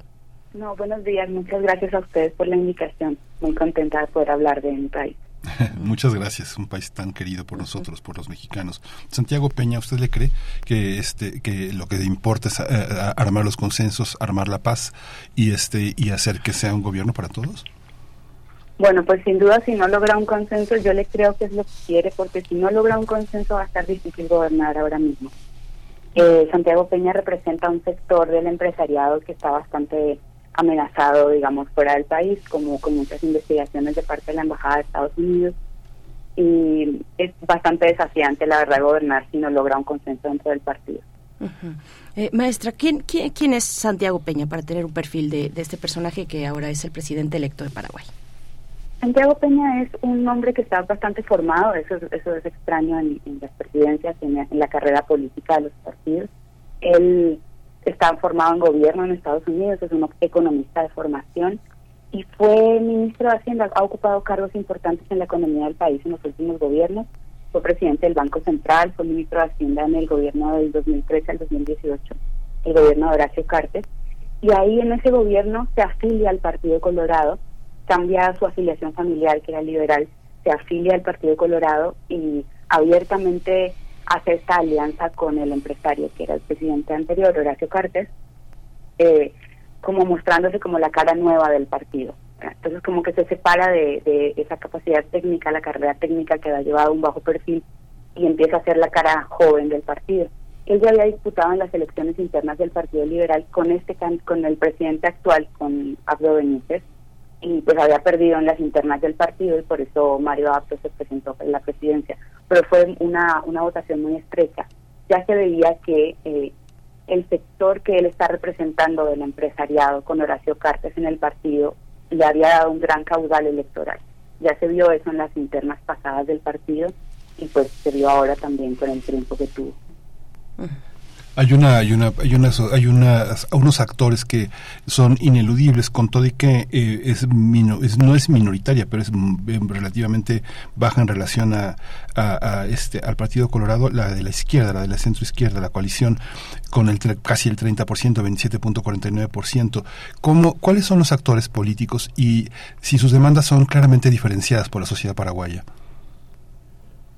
Sí, en esta campaña presidencial creo que las demandas la agenda política no se, no se vio demasiado diferente, pero un gran sector de la población de los movimientos sociales y de sobre todo grupos progresistas y de derechos humanos ven con preocupación el ascenso del extremismo de nuevo. El, la dictadura de Stroessner marcó que pues el Partido Colorado fue el que estuvo en gobierno en la dictadura y el extremismo está muy presente en los discursos de los candidatos colorados hace por lo menos tres gobiernos. Eh, y este, pues el presidente actual responde a esta corriente cronista del Partido Colorado. Entonces creo que la izquierda se alineó a una agenda de mostrar el rechazo ante ese ante, ese continuismo, también eh, la preocupación de que vengan regresiones en, en, términos de derechos, ¿no? Como eh, los derechos de las mujeres, de la diversidad sexual, y no supo mover el mismo caudal electoral. Creo que eso es una, un gran aprendizaje para la izquierda que no se unificó, pero hay un nuevo actor que apareció en estas elecciones con mucha fuerza y que sí pudo entrar al Congreso como no lo pudo hacer la izquierda tradicional y es un sector de, de un candidato que se llama Paraguayo Cubas, que se candidató a la presidencia y quedó en, tercer lugar, y él logró quitarle votos al Partido Colorado, cosa que no pudo hacer la fuerza de izquierda. Entonces, sí, ese, ese robo de votos, digamos, del, del aparato electoral más tradicional del partido se hubiera ido a la izquierda, hubieran logrado el cambio, pero no no creo que haya podido concertarse una agenda que realmente contestara abiertamente, digamos, al, miedo que se tenía. Creo que sí se jugó mucho al, a la bandera del cambio, pero no, no fue suficiente. Maestra Irene Monroy, más allá de lo que se está virtiendo en este proceso electoral, me gustaría que, nos compartiera un contexto un poco más amplio del el camino del Paraguay eh, hacia la democracia, que si no estoy equivocada, eh, pues a partir de finales de la década de los 80 es cuando se empieza a abrir esta oportunidad, pero eh, pues es un pasado reciente pues muy muy complicado, muy complicado por, por la dictadura, por el conservadurismo en el país. ¿Qué decir de ese contexto, maestra? Sí, es, es una apertura a la dictadura, a, la democracia, perdón, muy, muy, muy guiada por los, sobre todo el aparato del partido, digamos, como que, eh, como ustedes lo dijeron en el resumen, solamente en, en, del 59 que empezó la dictadura de Stroessner hasta acá ha habido un gobierno que no se ha colorado, que fue un gobierno progresista, y no llegó a su fin porque fue derrocado por un golpe de Estado. Entonces, eso da cuenta de que el, país tiene bastante, está bastante atorado, digamos, en, en los vicios electorales, sobre todo, como en, en este aparato clientelar, como mucho proselitismo. El Partido Colorado es un partido Estado, entonces se vio mucho en estas elecciones que tenían un, un gran aparato de movilización electoral que no tienen otros partidos.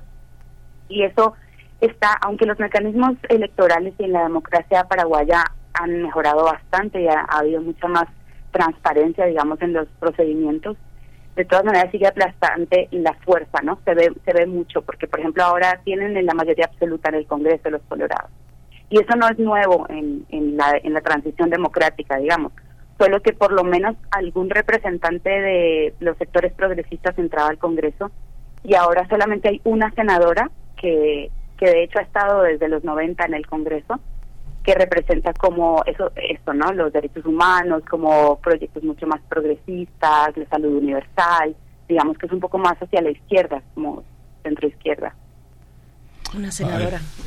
Sí, hay este también la situación de la de la pandemia en, en, su momento pareciera que también contribuyó a abrir los ojos a una sociedad que también había estado afectada por lo climático, por las cuestiones agrarias, eh, muchísimos aspectos que, que fueron empobreciendo al país, el, el, crecimiento, lo que lo que declaran el banco el Banco Mundial, que bueno, lo que lo que diga el Banco Mundial, pero es una estadística que hay que tener en cuenta de 2017 al 2019 se decía que bueno había habido una, un, declive del Producto Interno Bruto que decreció ya hasta las últimas fechas, digamos de un 4.4 a un punto .7 y el último año a punto .3, ¿no? Sí, la verdad que la, crisis económica estaba ya instalada antes de la pandemia. Eh, hay mucha frustración por cómo se manejó además en la pandemia. Paraguay fue uno de los países que más tiempo cerró su frontera pero además económicamente, aparte de las desigualdades que, ha traído este modelo de agroexportación, que la economía paraguaya dependa de la agroexportación siempre tiene esta inestabilidad eh, y genera esta frustración de muchos sectores que en realidad no se ven incluidos en, en, la, la, agroexportación que ha llevado a, años de ganancia no ha llevado tampoco al mejoramiento de la calidad de vida de la gente. Entonces es, es como que este nuevo gobierno se tiene que enfrentar a la crisis económica y también a una inestabilidad social que se viene arrastrando desde que sale la gente a las calles después de la pandemia y empiezan a manifestarse por todas las demandas sociales, esas demandas sociales no han sido respondidas en este gobierno. Y creo que las demandas sociales van a seguir porque además este año se habilitan las conversaciones de negociación del acuerdo de Itaipú, que es la hidroeléctrica que se tiene con Brasil. Entonces, es, es una oportunidad económica y política de este gobierno para acordar nuevas condiciones. Las condiciones originales se pactaron en, en dictadura.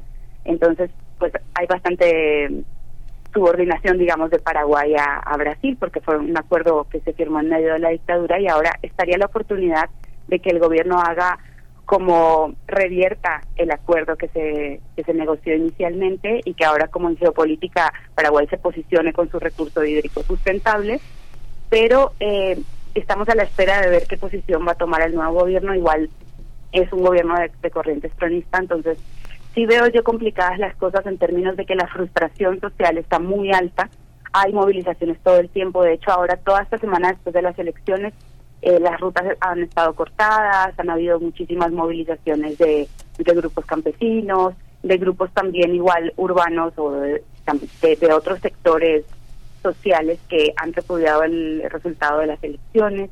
Entonces hay como, está muy caldeado el ambiente y en ese ambiente igual Santiago Peña va a tomar el gobierno, entonces creo que se va a hacer más o menos el movimiento de estos años. Maestra Ayrim, movilizaciones que denuncian, entre, entre otras cuestiones, fraude electoral. Fue la primera vez que el Paraguay eh, pues eh, eh, pone, pone a disposición de la ciudadanía el voto electrónico en unas elecciones presidenciales.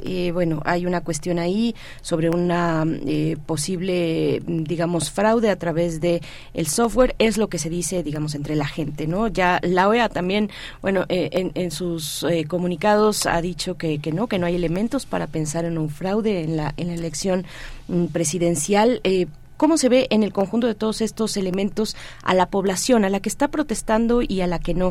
Eh, eh, saber un poco si hay dentro de la población una beta progresista que tal vez no ha podido avanzar, que no ha tenido la oportunidad real de colocarse en posiciones de poder o, por qué siguen, sigue ganando la, la, pues la política conservadora en el Paraguay una y otra vez. No, yo creo que este pensamiento conservador e identitario que tiene el Partido Colorado, porque pues además tiene esta, esta tradición de tantas décadas y es, es de verdad un, un ideario que está instalado en el imaginario familiar del, Paraguay, eh, es difícil que sea cambiado por la manera en que está imbrincado al Estado, está súper entrelazado con las instituciones. Entonces, desde ese punto es eh, no siempre se ve una una movilización electoral como la que se vio hace una semana en las elecciones de verdad movieron todo su aparato para que la gente toda la gente votara. Eh, pero mira que no son las primeras elecciones donde se usa el voto electrónico se usaron en, se usó en unas municipales y también hubo un par de denuncias pero sí se arreglaron cuestiones de transparencia con el con el uso del software. En realidad creo que la gente en general no está creyendo que haya habido un fraude de por sí, como en otros momentos de la historia que estaba claro que le habían robado los votos a un sector o, a un candidato, pero sí creo que la gente está muy indignada por cómo han atendido las denuncias, porque sí hubo muchos casos de denuncias electorales que tienen que ver con que llevaran a la gente y votaran, o sea, como que inducen al voto en la cabina. Pero esa, ese tipo de denuncias solamente se pueden levantar con que tengas miembros de mesa de cada partido, ¿no? Entonces como que logras un consenso en la mesa para levantar la denuncia, para que te la firmen, y ahí es donde aparece el aparato del partido, porque no en todas las mesas a nivel nacional la alianza izquierda o los otros sectores tenían representantes, porque es muchísimo que abarcar.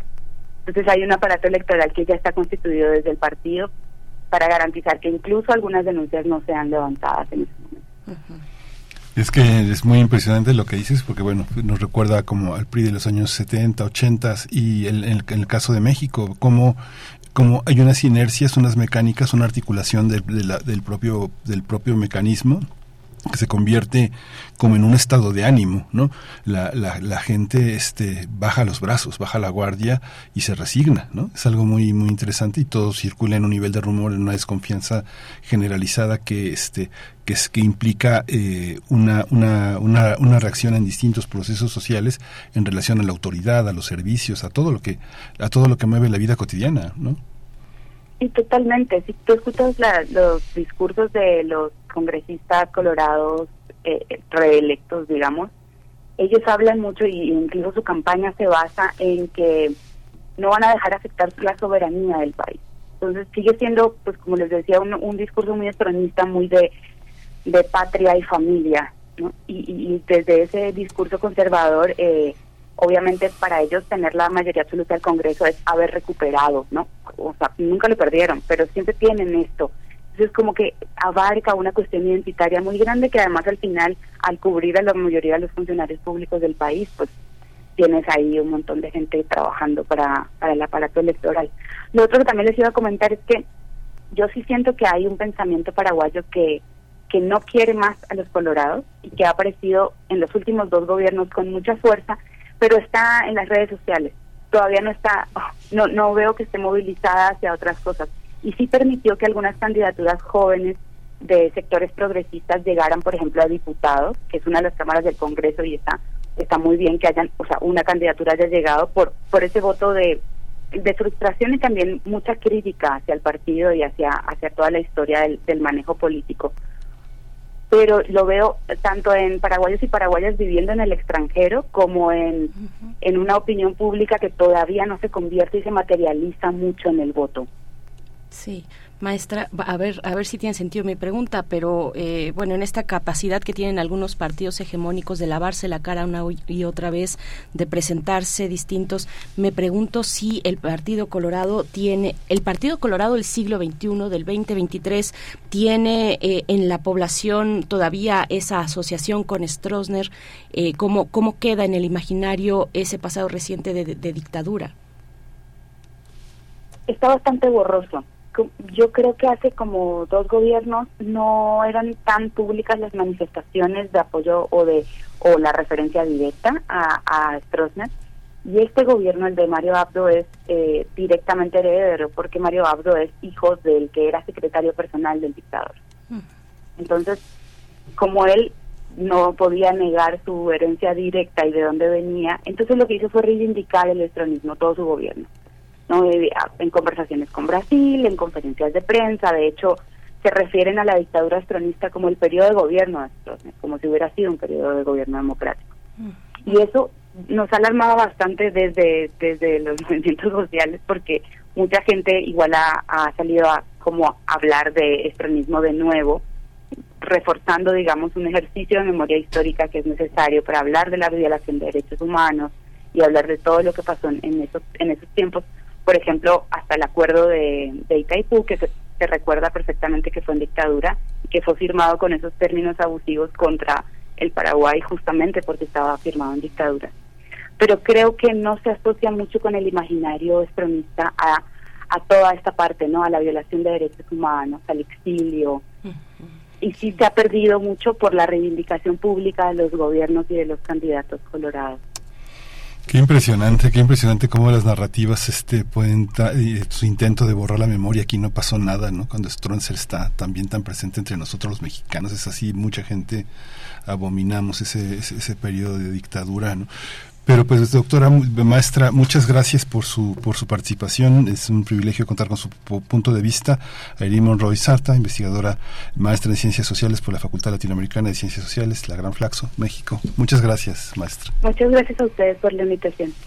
Hasta pronto. Ojalá podamos seguir el hilo de ver cómo, cómo, cómo cuáles son los, panora los, los escenarios que se plantean en el Paraguay luego de estas protestas, luego de una posible, pues como, una posible tal vez reorganización eh, de la y de, la progresía de, de, los grupos progresistas, no sé si llamarles sí, de izquierda, pues en, eh, en el Paraguay. También hay que voltear a ver, pues hay que ver a la región en estos términos, cómo está Chile ahorita también, eh, bueno, está, es, está complicada la cuestión. Son las 8 con 57 minutos. Vamos a ir con música. Miguel Ángel, ¿lo tienes por ahí? No. Si no, por acá. Sí, ya. ya lo tengo por acá, la propuesta de Dixit Lali Morales que nos trae serenatas en esta mañana. Se trata de eh, Tchaikovsky, la serenata para orquesta de cuerdas, el segundo movimiento. Vamos después de esto al corte. Gracias, Radio Nicolaita.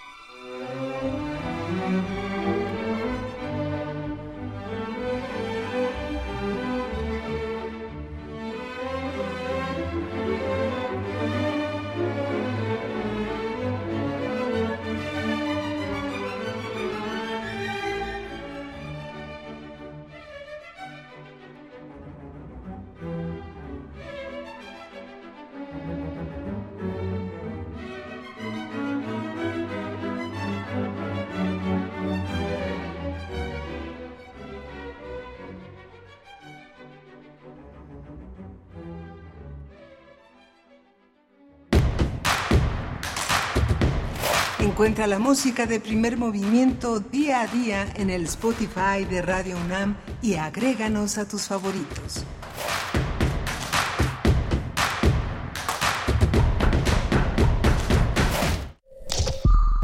Es muy tedioso hacer siempre lo mismo.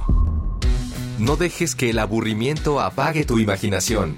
Escucha Escaparate 961 con los eventos culturales del momento. Viernes a las 15:15 horas por Radio UNAM. Entretenimiento y cultura. Radio UNAM. Experiencia sonora. John Joe se encuentra en una situación que su conciencia no puede afrontar. Más o menos en contra de su voluntad, ha pasado una noche con la seductora Ángela, lleno de remordimiento y temiendo la ruina de su reputación. Intenta deshacerse de ella, preocupado de que su casera lo descubra. Ahora tenemos que encarar los duros y fríos hechos. ¿No, querido? Ahora tenemos que pensar en lo que me sucedería si descubrieran tu presencia aquí. ¿De veras? Naturalmente, si uno lo piensa bien, ese es el problema más importante. En realidad así es. De la colección de ficción sonora de Radio UNAM, Memoria del Mundo de México de la UNESCO 2021, presentamos Cuento para la hora de acostarse, de Sean O'Casey, sábado 13 de mayo a las 20 horas por el 96.1 de FM y en www.radio.unam.mx. Radio, Radio UNAM, experiencia, sonora. ¿Por qué es valioso tramitar tu INE si cumpliste 18 años? Porque es muy importante que mis valores se vean reflejados en las decisiones de mi país. Porque por fin mi voz va a contar. Porque ya es tiempo de tomar mis propias decisiones. Ya puedo tomar decisiones, ya puedo votar. Así empecé mi cumpleaños, yendo por mi INE. Si ya cumpliste 18 años, ve al módulo del INE y tramita tu credencial. Haz tu cita en INE.mx o llama a INETEL 804-33-2000. Mi INE es valioso porque me identifica y nos une. INE.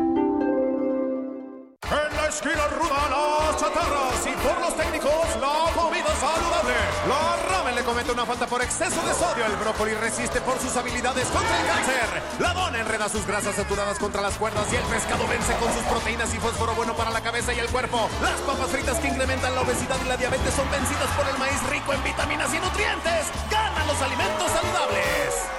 Identifica los productos rudos por los sellos. Elige alimentos saludables. Secretaría de Gobernación. Cultura UNAM y el Museo Universitario del Chopo invitan a Viva la Chopa. el ciclo de conciertos que reúne el talento de las voces femeninas más representativas de la escena alternativa. Déjate llevar por el sonido synth pop de Howles. Y la mezcla de lengua zapoteca con pop y jazz funk de Balgur. Te esperamos el sábado 27 de mayo. Doctor Enrique González Martínez, número 10, Santa María la Ribera. ¡Viva la Chopa! Cultura UNAM y el Museo Universitario del Chopo invitan.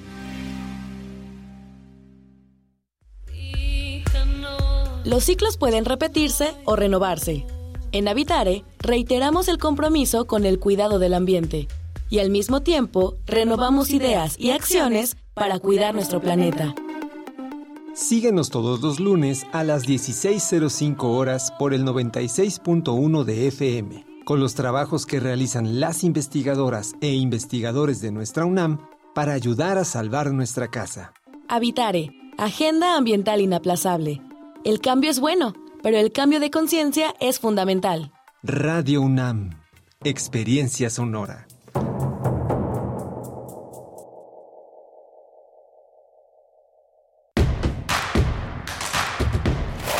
Queremos escucharte. Llámanos al 55 36 43 39 y al 55 36 89 89.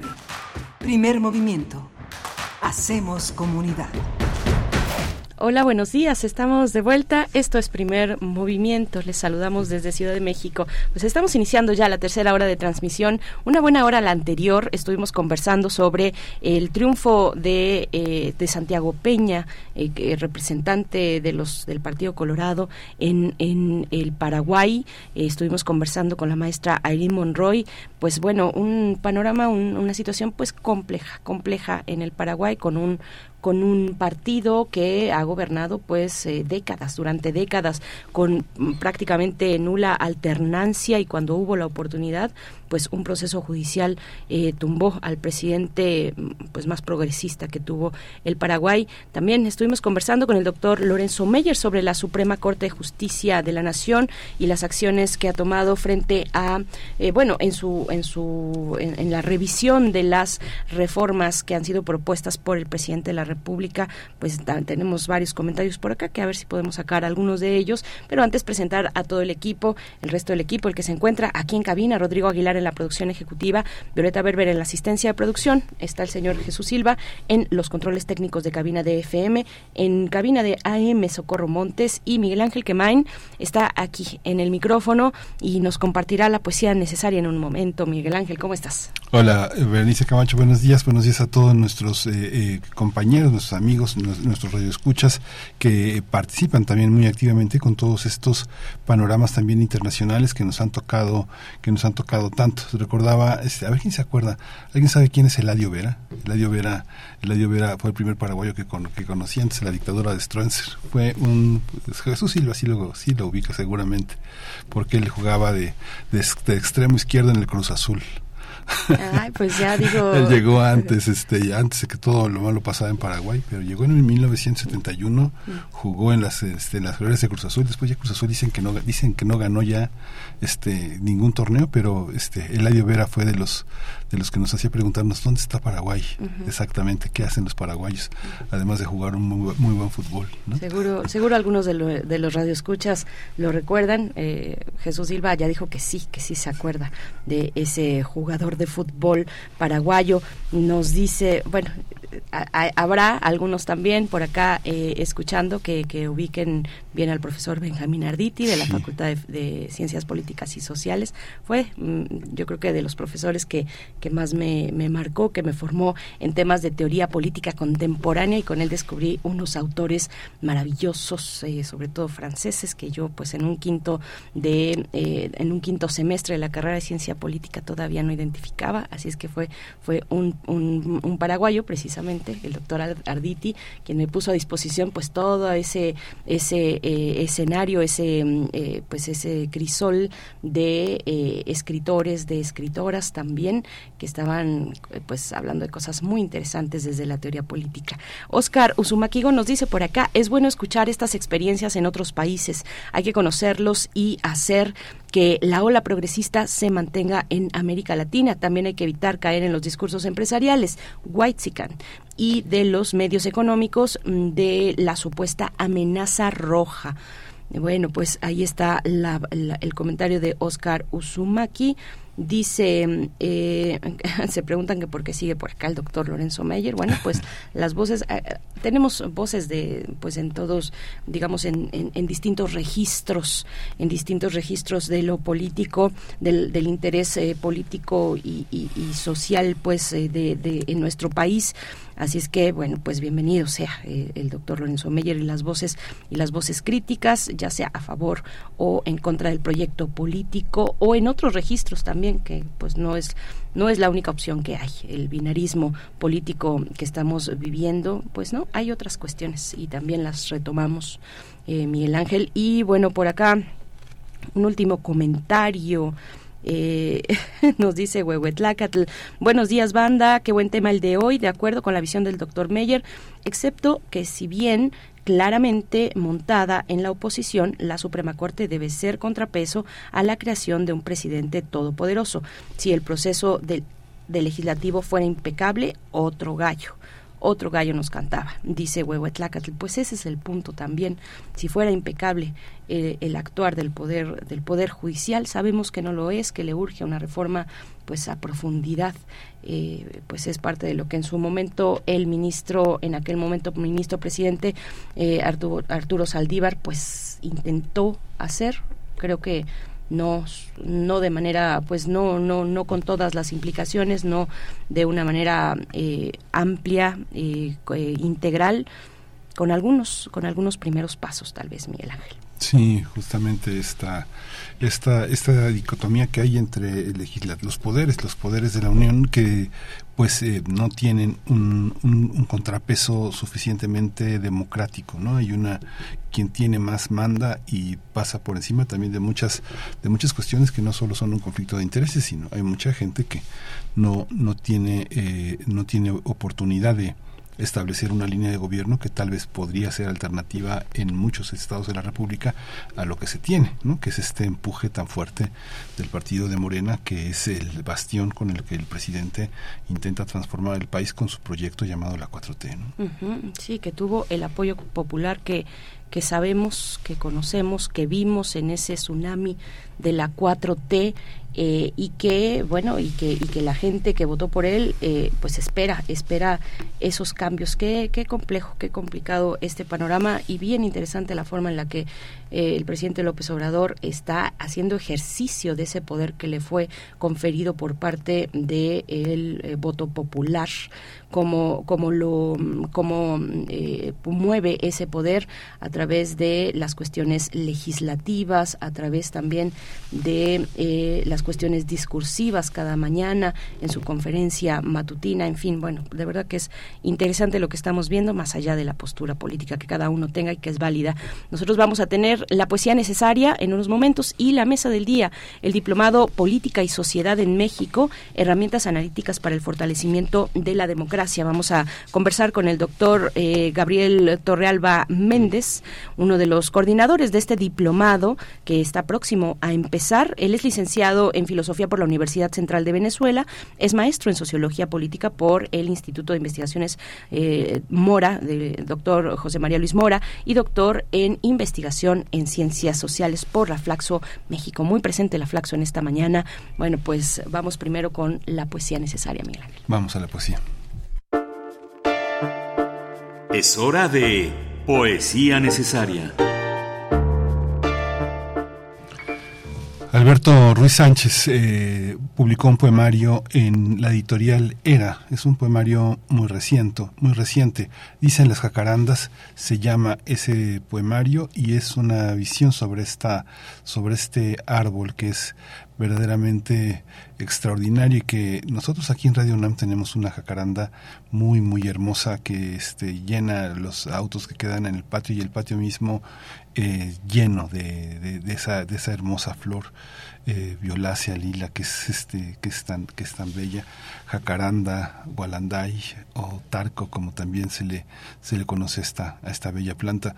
La vamos a este bello árbol lo vamos a escuchar vamos a escuchar música de Ana Moura. Ella es una una cantante de fado una de las más eh, eh, importantes en Portugal de las más conocidas y justamente tiene una canción que en portugués se llama jacaranda que es jacaranda en esta lengua lusitana Dice este par de poemas de Alberto Ruiz Sánchez. Dice, dice, eh, este mes y un poco el otro, creyéndose primavera, la ciudad olvida cosas que antes pensaba esenciales. Ya ni siquiera recuerdo de qué cosa se trataba. Hasta la huella se esfuma de las heridas profundas, de amarguras obsesivas y demagogias insanas. Con su excesiva presencia, hasta las carencias borran con su perfume discreto, su nube seca entre ramas, su lluvia que moja el alma, las jacarandas se roban toda mi melancolía. Súbitas. Cargada de jacarandas, la avenida en primavera es inundación de voces, júbilo de la madera, convertida en floración. Llega súbita y a tiempo de recordarme, de recordar insistente. Puede surgir donde sea el antídoto mayor, la irracional y excesiva, la natural resistencia, la inmediata rebelión de su poesía.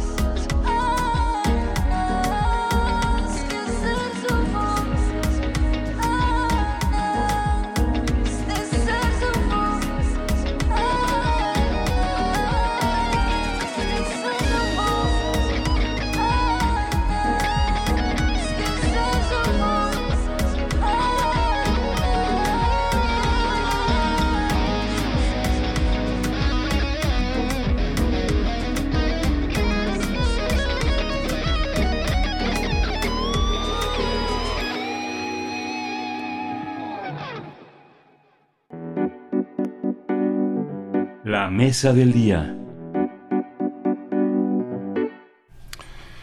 Objetivo de ofrecer herramientas teóricas y analíticas para comprender los procesos políticos y sociales de la democracia en el país, el Instituto de Investigaciones Sociales y la Facultad de Ciencias Políticas y Sociales de la UNAM invitan al Diplomado Política y Sociedad en México herramientas analíticas para el fortalecimiento de la democracia. La propuesta es que quienes participen en este diplomado adquieran los conocimientos suficientes para evaluar desde una perspectiva crítica tanto el desarrollo histórico como los avances, déficits y desafíos de la democracia mexicana, sobre todo con un enfoque hacia los cambios vividos en los últimos años. El Diplomado Política y Sociedad en México, herramientas analíticas para el fortalecimiento de la democracia, se va a realizar en seis módulos del 16 de mayo al 14 de noviembre. Comprenden 120 horas con sesiones martes y viernes de 18 a 21 horas. Pues para hablar de este diplomado nos acompaña el doctor Carlos Torrealba Méndez, uno de los coordinadores del diplomado, licenciado en Filosofía por la Universidad Central de Venezuela. Es maestro en Sociología Política por el Instituto de Investigaciones doctor, José María Luis Mora y es doctor de investigación en ciencias sociales por la Flaxo en México. Eh, gracias por estar esta mañana. Bienvenido a Primer Movimiento, doctor Carlos Torralba. Eh, ¿Cómo está? Buenos días. Mm, buenos días, Berenice, Miguel Ángel, y bueno, un saludo a la audiencia de Primer eh, Movimiento. muchísimas gracias por, por, por la invitación. Sí, este, este, esta, esta clase de diplomados de excelencia son una oportunidad de que el público en general, los universitarios de los niveles de licenciatura y algunos de posgrado, puedan acceder a índices muy completos que están en la gran bibliografía de, de, nuestra, de, de nuestra conquista epistemológica política. Esta oportunidad es única. ¿Cómo, cómo se construye un índice? De ese calibre, pensando que detrás yo creo que hay por lo menos unos 200 libros fundamentales sobre el pasado mexicano, ¿no? Sí, claro, mira, estamos realmente en nuestra tercera edición del diplomado, es un diplomado ya eh, asentado, eh, esta vez eh, justo a partir del título, ¿no? De herramientas analíticas para el fortalecimiento de la democracia. Nosotros esta vez partimos de la premisa de que la democracia está en riesgo en México y el mundo, ¿no? Hay una tendencia global, diría, eh, en avances autoritarios, en procesos de desdemocratización, problemas en instituciones de control, rendición de cuentas, participación ciudadana, corrupción, violencia, desigualdad, y más recientemente procesos, bueno, polarización también, en, no solo en México, sino en, en varios lugares del mundo. Y que, ponen de relieve pues que la, democracia pues es frágil y necesita eh, de elementos para defenderla y reforzarla y un poco la premisa del diplomado es esa, ¿no? Este, desde una parte más analítica, cómo podemos otorgar a quienes se en el diplomado de esas herramientas para fortalecer una democracia totalmente en riesgo en la actualidad. Doctor, eh, ¿cómo, qué, qué, está pasando con la, con la democracia en, en los países de nuestra región? Eh, vemos, bueno, ahora con el caso también de Chile, que ha tenido el presidente Boric pues un revés y el ascenso de la, de la derecha y también de la ultraderecha para decidir, para realizar una nueva constitución, eh, pues se le pone muy complicado. Eh, también lo vemos en el caso de Colombia, es decir, líderes progresistas o de izquierda o populares que llegan a través de una vía democrática al poder con este sustento popular, con unas con promesas importantes que cumplir, eh, sobre todo eh, pues eh, críticos con las reformas neoliberales y los efectos que han tenido en pues en tantos rubros de la vida laboral y también de seguridad social. Llegan estos estos estas personas se convierten en presidentes y bueno se dan procesos muy complicados de, de, distancias con el con, con, el legislativo sobre todo cuando quieren ya poner en marcha todos estos cambios pues esa pugna es, es una pugna democrática también. ¿Cómo, cómo, lo, ve, cómo lo ves tú, eh, doctor Torrealba? Sí, bueno, dice gracias por la pregunta. Este, realmente, pues, en, en la región estamos como en ese péndulo de, en el vaivén democrático y de alternancias políticas, ¿no? En corte ideológico, hemos tenido un primer giro a la izquierda, luego un giro a la derecha, con Macri, Duque, etcétera y ahorita parecería que estuvieran haciendo un, un, segundo eh, giro a la izquierda en la región. Sin embargo, pues tiene bastantes diferencias con, con, el primero en cuanto a financiamiento, en cuanto a mayorías legislativas. esta, esta izquierda parece tener más problemas como para para ser hegemónica en sus países y tiene está más obligada a, negociar, ¿no? Que, es lo que vemos que está pasando en Chile, ¿no? Pero en, relación a los objetivos del, diplomado, eh, lo que vemos también es que no solo en la región, sino a nivel global, las amenazas a la democracia pueden venir de, de donde sea, ¿no? Eh, tanto de izquierda como de derecha, decir, quizás tiene que ver con, con otras cosas más allá del corte ideológico y pues es lo que nos toca eh, en la oferta eh, académica del diplomado en sus, en sus seis módulos comprender sobre todo en, basándonos en México no si tenemos un módulo relacionado a, a, los vínculos de México con, con la región que está muy interesante. El diplomado está centrado en, en México, ¿no? En comprender eh, el, el desarrollo, avances, déficits y desafíos de la democracia eh, mexicana, ¿no? Pero pues como ustedes ya se, señalan, imposible realmente no hacerlo en perspectiva eh, comparada, no solo a nivel mexicano con, con distintos sexenios, sino a nivel regional y global. En México, en la universidad, tenemos una, una, una cuestión que es importantísima. Una es la autonomía y otra es la libertad de cátedra.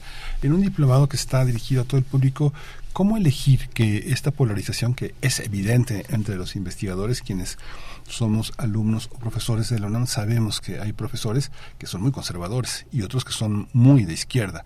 ¿Cómo elegir? ¿Cómo elegir que profesores que no terminen por desorientar más a la comunidad que no es universitaria? Eh, sí, bueno, mira, en realidad nuestra nuestra intención como coordinadores fue eh, brindar una oferta académica lo más lo más plural eh, posible.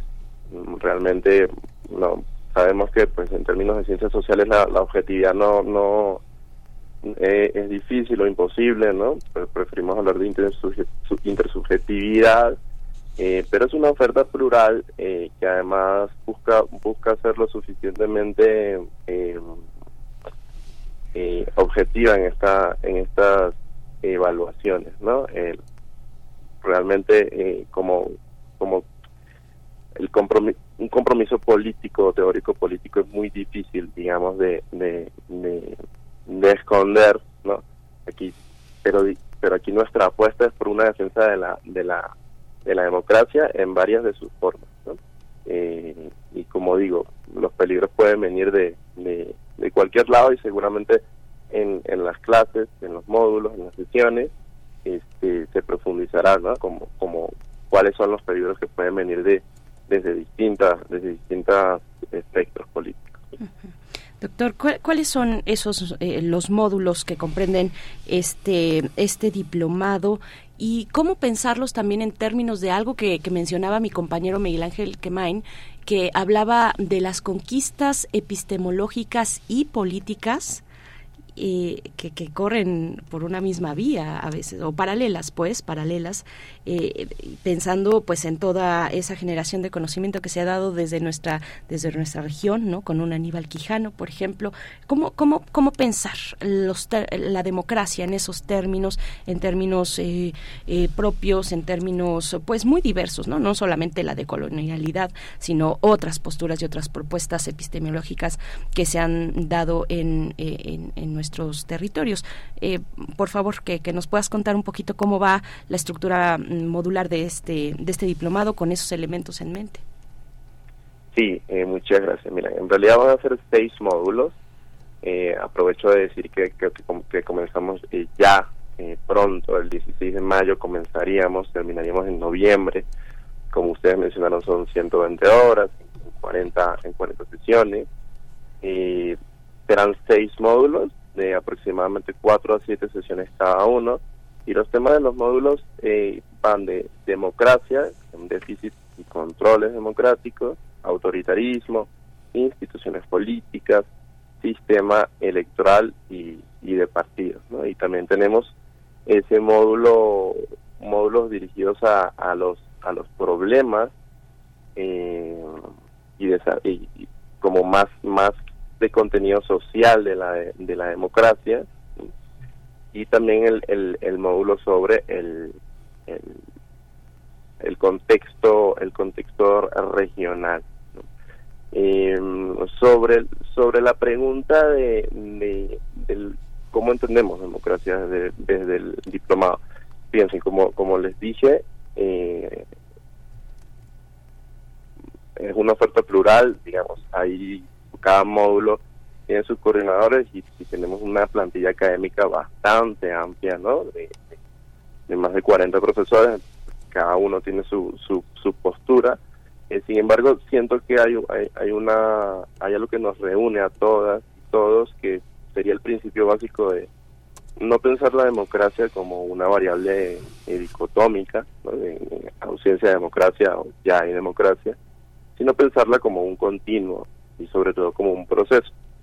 Eh, ¿Qué implica pensar la democracia como un proceso? Que, que pueden haber este, retrocesos, que pueden haber obstáculos en el camino, que pueden haber reveses y que no está eh, garantizada para nada. Sobre todo vemos un, un, caso un caso paradigmático de esto es lo que vimos en Estados Unidos eh, con Trump, el, el, el ataque al Congreso, etcétera. Es decir, desde la ciencia política se, cree que eh, o se tendría a creer o se tiene a creer en la, fortaleza de las instituciones este, norteamericanas. Y pues bueno viene un actor que las pone a prueba. Entonces y, que demuestra que, el, que pueden haber procesos de retroceso democrático incluso en, en, contextos donde se creía muy muy fortalecida entonces eh, sentimos también que eh, en México.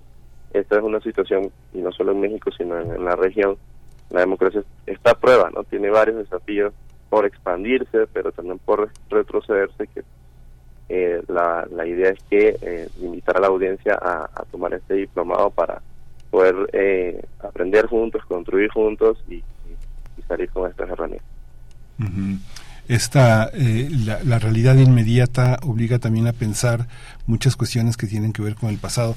Hay, hay aspectos eh, que se subrayan especialmente para aprender cosas del pasado que en el pasado no eran tan visibles como hoy. No sé, cuestiones de género, de infancias, de, de, edad, de acceso a la, a la salud, eh, procesos religiosos que se han manifestado de una manera muy amplia y que tienen una base ya este legal y de, y, permisiva en nuestra sociedad cómo ver ese esos hechos del pasado que de, que, que, para los investigadores, para los historiadores, son tan comunes, tan habituales, pero que para el ciudadano a veces eh, cuesta trabajo saber de dónde venimos, cuáles son los antecedentes que alumbraron un, un, futuro pues más promisorio, más amable, ¿no? Estamos viviendo el futuro, el futuro de esas herramientas que ustedes ahora exhiben como necesarias para conocer y entender la democracia actual, ¿no? Sí, es, es una excelente pregunta. Eh, definitivamente entender la democracia como, como proceso implica eh, ya incorporar el, una perspectiva histórica importante. Y, en los módulos eh, hay un eje transversal, va a ser esa, este diálogo histórico con el proceso, con el propio proceso de construcción de la democracia en México. ¿no? Eh, no es un proceso eh, de corta duración, es un proceso de larga eh, duración eh, y, los temas, los temas que se toman, los temas, los temas que consideramos como democráticos no son no son nuevos definitivamente. hay, hay, hay recientes, hay nuevos desafíos, pero hay, hay, hay muchos que no son nuevos, que son problemas los, llamados wicked problems, ¿no? que siempre persisten, eh, como desigualdad, pobreza, etcétera, y, que tienen que ver con un proceso de, con, con, un camino de cómo se ha seguido en México esa, esa construcción. Entonces sí, definitivamente en las sesiones de los módulos eh, esto es transversal, la comparación con no solo con sexenios anteriores, sino como, como con ese proceso de construcción eh, y de consolidación eh, democrática en una perspectiva de larga duración. Doctor, eh, no sé si este, estoy en lo correcto, pero entiendo, según veo en la página, que es la página del Instituto de Investigaciones Sociales, iis.unam.mx, ahí pueden ustedes encontrar el, el, programa y todos los detalles de este diplomado Política y Sociedad en México, herramientas analíticas para el fortalecimiento de la democracia. No sé si me equivoco, pero creo que a su cargo está en la coordinación del módulo del módulo 4 sí es ah perfecto porque pues es un módulo que nos viene muy bien digamos la temática de este módulo nos viene perfectamente bien en estos en estos días. El módulo se titula problemas y desafíos del sistema electoral y de partidos eh, ¿Cuál es cuál es el abordaje, eh, doctor? ¿Qué mm, pues qué, qué decir y qué y qué, eh, qué decir, digamos, de las temáticas del módulo mismo y de, de, los ángulos del abordaje, pero también pues trasladado a la realidad mexicana actual, muy muy actual, la de estos días, la de ayer. ¿cómo, ¿Cómo lo ve, doctor?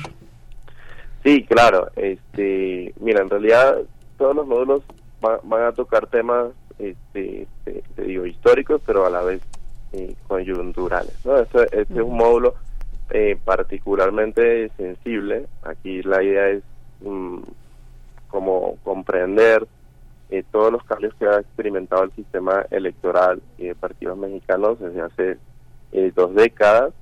Em, y tenemos tenemos profesores, bueno, eh, va, va, a estar Leonardo Valdezurita de la UAP, eh, Víctor Morales eh, Nole del, del INE, eh, Esperanza Palma eh, de la UAM y Juan Cruz Olmeda del Colmex. Es, es, un módulo denso, muy, muy importante para comprender toda la, la ingeniería fina del sistema electoral mexicano y pues definitiva, definitivamente eh, se, se, van a tocar los temas más más más actuales ¿no? como las, las iniciativas de reforma eh, de 2022 de 2023 eh, se van a discutir eh, para digamos ofrecer herramientas para comprender realmente un tema tan actual ¿no? como como estas reformas estas atribuciones administrativas jurisdiccionales de las autoridades electorales y hacer un, balance, ¿no? También comparativo entre reformas 2014, 2023, eh, etcétera, ¿no? Y más allá del estudio de la propia conformación del, del sistema de, partidos, ¿no? La irrupción de Morena también, y con un acento sobre todo en, la última sesión del, del módulo ya a nivel subnacional, ¿no? Que, que consideramos que es importante porque luego todo el tema subnacional o municipal eh, hace falta, tiene muchas áreas de oportunidad en, la construcción académica y pues también tratamos de incluir. Sinceramente sería un módulo que nos un, este un diplomado que nos vendría bien a todos tomarlo la verdad pero este cuando uno tiene módulos así es es, es, es, es habitual por ejemplo que legisladores jueces eh, diplomáticos tomen un, un, diplomado de este calibre. No sé, por ejemplo, no sé, he tenido la experiencia de ver cómo se diseñan los módulos de atención a los nuevos agregados culturales, a los nuevos agregados de comercio, de negocios en las embajadas eh, que están asignadas en México de otros países y el Instituto eh, Matías Romero ofrece este panoramas muy amplios para las personas que llegan a decirles, no sé, este qué es un taco, ¿no? Y quién es Tamayo, o sea, cosas de ese tipo y cómo está organizada la cómo está organizada la cultura, la política, la historia. Este este tipo de, de herramientas suelen ser este frecuentadas por por políticos, por funcionarios, por administradores, por empresarios, doctor. Sí, definitivamente sí. Es decir, el, diplomado eh, está está dirigido a un público en general, o sea, decimos que es preferente contar con una licenciatura en ciencias sociales o con trabajo comprobado en gobierno o sociedad civil. De hecho, el diplomado ofrece unas becas para estudiantes UNAM, para comunidad UNAM, es decir, egresados, profesores, etcétera, eh, las becas para los sindicatos eh, de la UNAM, pero también esta vez contamos con, con una beca para eh, miembros de, de, sociedad civil o de gobierno que demuestren trabajo en, el, en las áreas del, del diplomado. ¿no? Entonces, eh, definitivamente sí, por ahora nos, nos han llegado eh, inscripciones tanto de comunidad UNAM a nivel de posgrado como una perspectiva más académica, pero también ya se ha inscrito al diplomado este, personas que tienen que ver con la administración pública o tuvieron que ver con la administración pública, personas de sociedad civil también. Entonces sí, la invitación realmente a, su audiencia es a, cursar este diplomado y, que puede servirle realmente no solo en términos académicos, sino también profesionalizantes y, justo, ¿no? Justo nos llegan varias solicitudes desde eh, eh, personas que, que están o estuvieron en la administración pública. No sé cómo vaya la cuestión de las becas, cuáles ya se han eh, ocupado, porque ya está próximo a empezar el próximo 16 de, de mayo. Eh, pues ya es la siguiente semana, ¿no? Eh, entonces, bueno, pero hay en, en, lo general, de nuevo no sé cuáles ya se ocuparon, pero hay cinco becas para alumnos de comunidad UNAM con un 70% de descuento, dos becas para comunidad UNAM, ellas con 50% de descuento, una beca para asociación civil o dependencia gubernamental con un 25% de descuento, dos para APA UNAM con 100% de descuento, dos para ESTUNAM con 100% de descuento también. Así es que, bueno, pues eh, si si, tienen interés, acérquense a IIS iis.unam.mx. Eh, pues, doctor, antes de despedir, una, una cuestión, digo, más allá de, de, los detalles, eh, si hay algo que se, nos está escapando de eh, los detalles más logísticos de, esta convocatoria, pero en términos del, del, fondo, eh, pues, ¿cuáles son, cuáles son los, los desafíos que se plantea un diplomado como este, los desafíos que se, que se, que se ven en el panorama respecto a la vulnerabilidad o fortalecimiento de la democracia? Sí, mira, yo siento que uno de los principales desafíos justo es eh, el tema de la, de la polarización. Este, justo en, en esquemas polarizados se, puede tender a ver ciertas ofertas académicas de uno u otro lado y justamente en las discusiones seguro que habrá en, el, en, las sesiones tendremos un poco ese conflicto. pero partimos de, la creencia de que pues la democracia implica conflictos no no no no hay un conflicto democrático saludable que esperamos también recoger eh, que, esperamos también que se exprese en las discusiones de las de las sesiones. Y, de acuerdo la, idea no es la, idea no es que la que las personas que se inscriban al diplomado salgan con, con digamos, un manual eh, y que no tenga discusión, ¿no? O sea, cada quien puede tener su posición política. Se trata de, de, tener herramientas, herramientas de, de diverso tipo para eh, estar en mejor condiciones como ciudadanía, como sociedad civil, como eh, comunidad académica para todos estos posibles retrocesos de democráticos. Eh, y bueno, por ya para finalizar, eh, además de la página del Instituto de Investigaciones Sociales, tenemos un correo eh, activo donde donde se pueden pedir informes. El correo es política y sociedad 2023 arroba. Eh, un poco ahí nos pueden solicitar informes. vamos a decir qué documentación necesitamos, pero es simplemente que nos envíen identificación oficial, comprobante de último grado de estudios eh, currículum y una ficha de inscripción que les estaremos compartiendo en ese intercambio por el correo. Pues muchísimas gracias, eh, doctor eh, Gabriel Torralba Méndez, mucho, muchas, muchas gracias por compartirlo. Es uno de los coordinadores, ya comentamos de un módulo muy importante electoral, el licenciado eh, por la Universidad Central de Venezuela, maestro en Sociología Política por el Instituto de Investigaciones Mora, doctor de Investigación en Ciencias Sociales por la Flaxo. Muchísimas gracias, doctor Torrealba, por estar con nosotros. No, muchísimas gracias a ustedes por la invitación. Gracias, hasta pronto. Bueno, pues...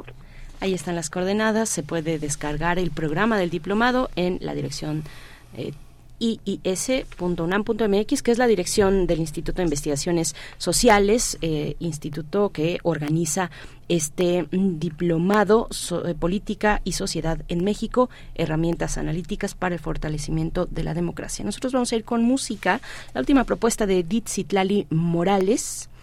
Eh, la última propuesta, ya no, eh, ya para el cierre de, de la emisión, pues ya no vamos a tener propuestas de Ditzitlali Morales.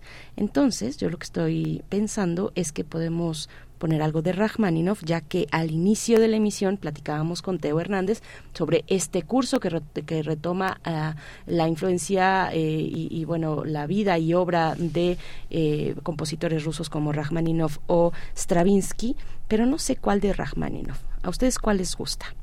si nos lo dicen en redes sociales de aquí a pues antes de que termine el programa tal vez pongamos algo por ahí. Así es que amantes de Rachmaninoff eh, háganse eh, manifiéstense en redes sociales. Mientras tanto vamos a ir con esta propuesta de la autoría de Borjak Serenata para cuerdas en mi menor. Es el tercer movimiento Scherzo Vivace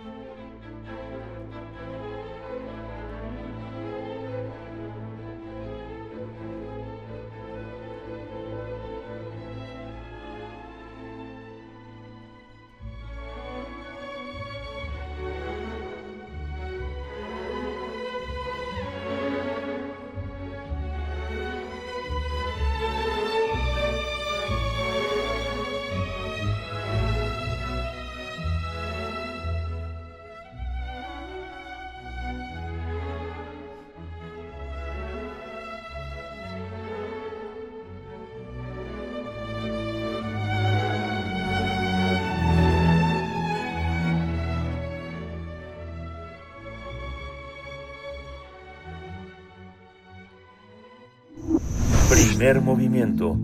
Hacemos comunidad con tus postales sonoras. Envíalas a primermovimientounam.gmail.com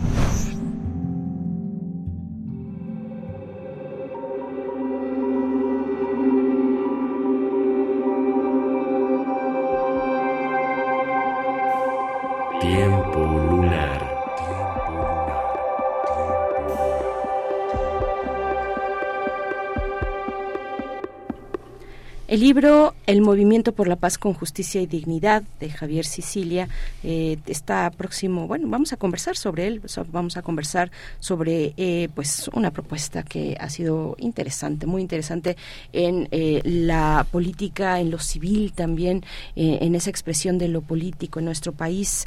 Vamos a, conversar esta mañana con Guadalupe Alonso, quien es directora de Casa Universitaria del Libro de eh, nuestra Casa de Estudios. Un gusto, como siempre, escucharte en estas frecuencias. Eh, Guadalupe Alonso, bienvenida, ¿cómo estás? Berenice, buenos días, mucho gusto también de estar con ustedes. Gracias, Guadalupe, ¿cómo estás? Bien, Miguel Ángel, muchas gracias. ¿Cuál es el tiempo lunar de hoy?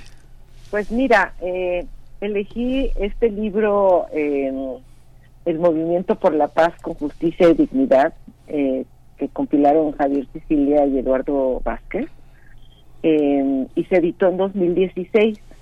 Es una compilación de textos donde se incluyen ensayos, artículos publicados en periódicos y revistas y también poesía. Y en su conjunto, eh, pues es una memoria de este movimiento que encabezó Javier Sicilia en 2011, cuando el país estaba viviendo un momento muy trágico por la declaración de guerra del gobierno contra el crimen organizado y pues muchas ciudades en el país se convirtieron en un campo de batalla y las víctimas comenzaron a acumularse día, día con día, ¿no? Entre estas hubo personas de la población civil, hombres y mujeres inocentes que perdieron la vida.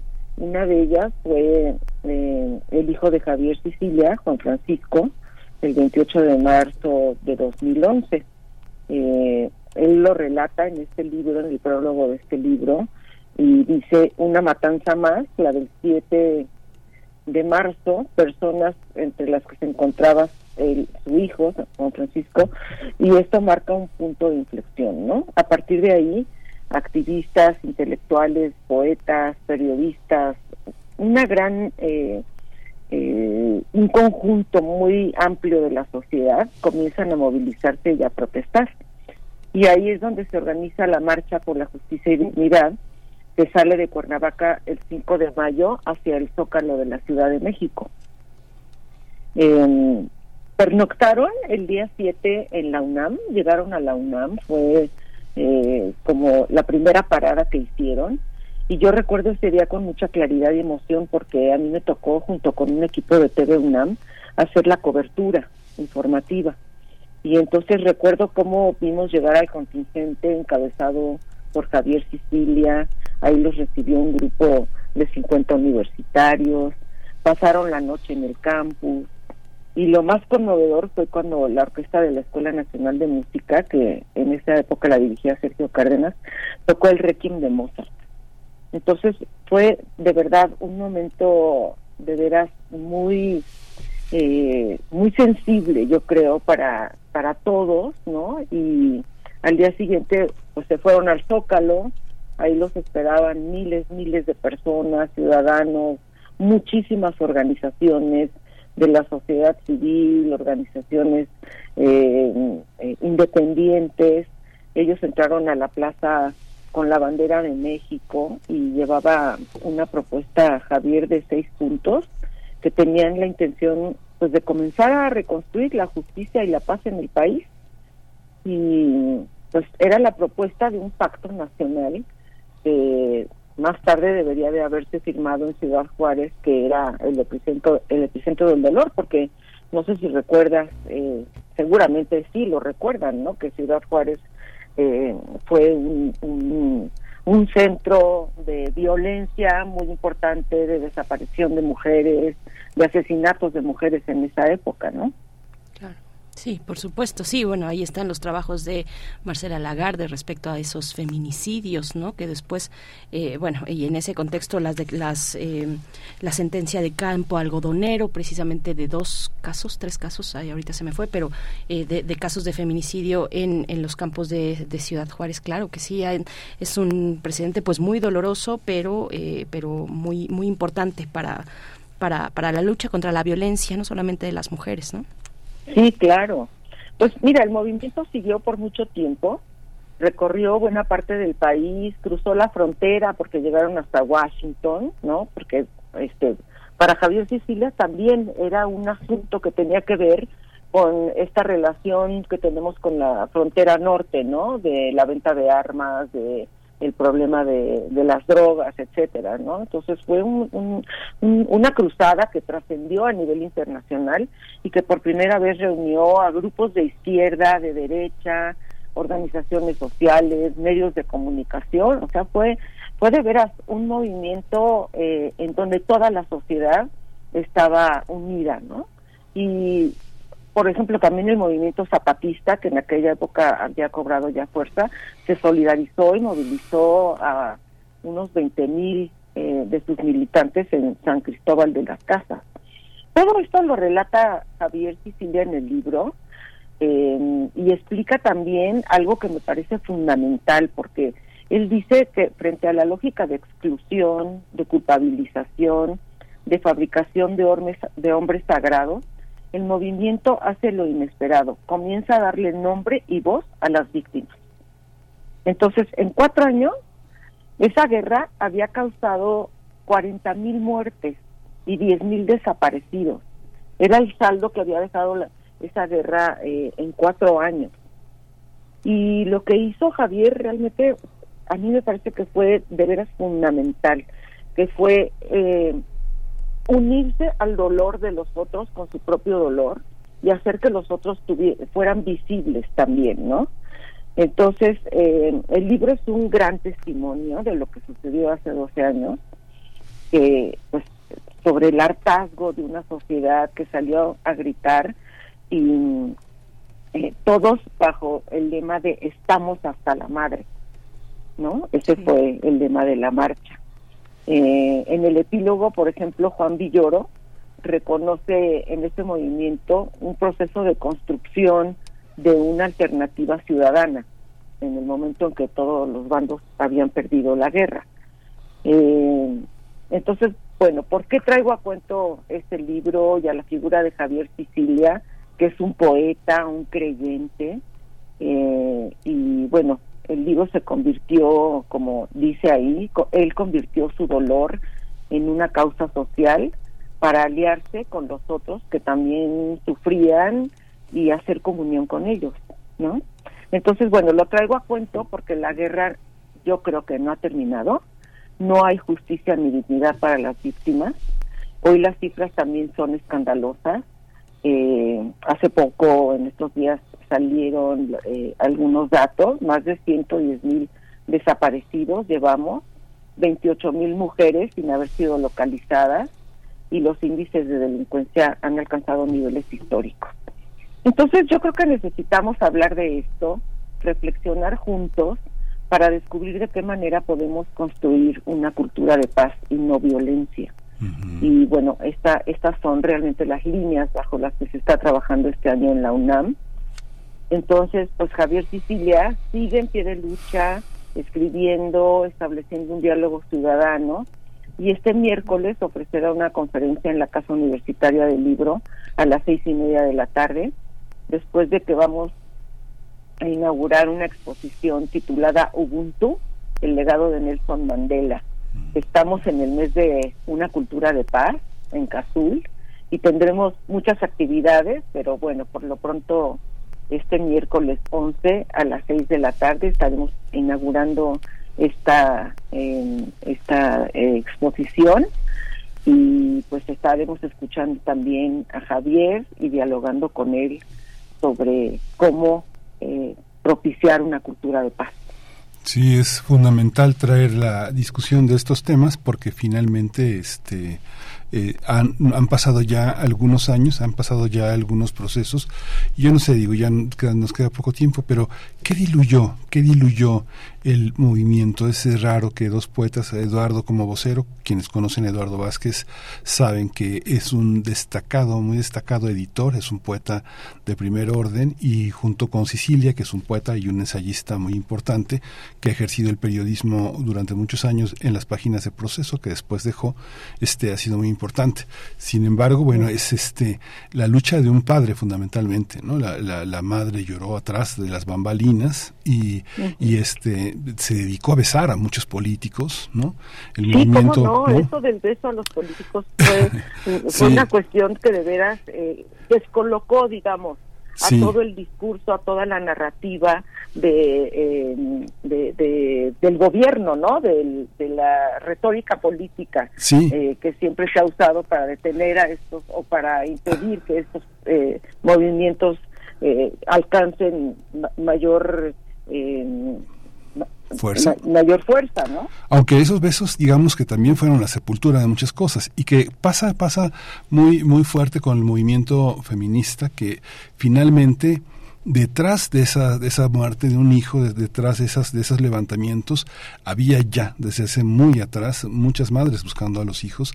Y es curioso cómo, cómo parte, como, como, como parte también de esa, de esa, de esa derrota fue no incluir a las mujeres que estaban buscando a sus hijos. Los siguieron buscando solas, ¿no? O sea, digamos que hay una parte que hace que los movimientos hagan agua, ¿no? Este, pero que son muy importantes como el germen de un movimiento social que está encaminado con el arte, con la cultura, con la religiosidad y con la política, ¿no? Además viejos militantes, Eduardo, digo, Eduardo es viejo militante del PSUM, ¿no? O sea, digamos, todos son, todos empezamos su adolescencia militando con la hoz y el martillo, ¿no? Sí, a mí me parece que este movimiento eh, marcó un hito porque fue la primera vez que eh, ya no importaba la ideología, ¿sí? Eh, había gente de derecha, había gente de izquierda, había organizaciones sociales, había gente de la cultura, como tú dices, y, y todo el mundo estaba eh, luchando por un por un mismo objetivo, ¿sí? Entonces ahí se perdió, digamos, esta eh, esta lucha entre ideologías y, y, y, y, se quiso salvar al país, ¿no? De alguna manera, cosa que no sucedió. Y, y, yo creo que por eso es importante que sigamos hablando de esto, que sigamos luchando para que podamos construir esta cultura de paz, de no violencia, que las nuevas generaciones estén eh, alertas, ¿no? Ante una situación así.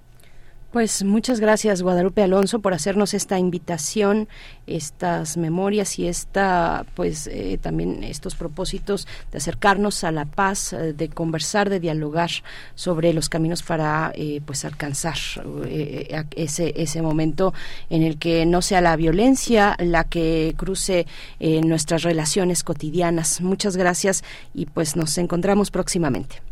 Sí, miércoles 11, miércoles 11 a las 6 de la tarde miércoles 11. Miércoles 11 a las 6 de la tarde, es decir, el miércoles... El jueves 11, ¿no? No es jueves, sí, porque mañana es 10, eh, mañana es miércoles 10 Jueves entonces jueves 11, jueves 11. A ver, por ahí vamos a tener que...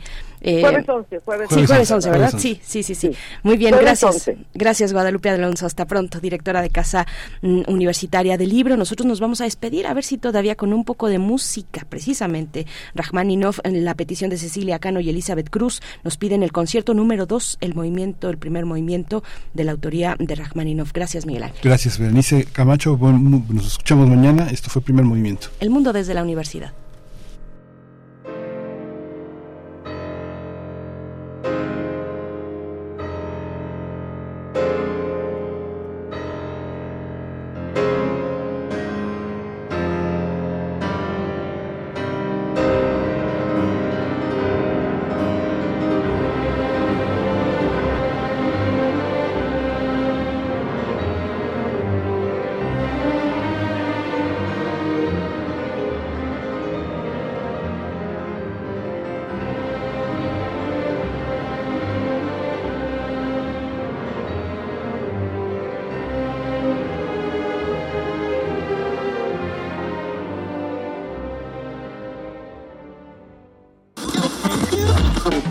Radio UNAM presentó Primer Movimiento.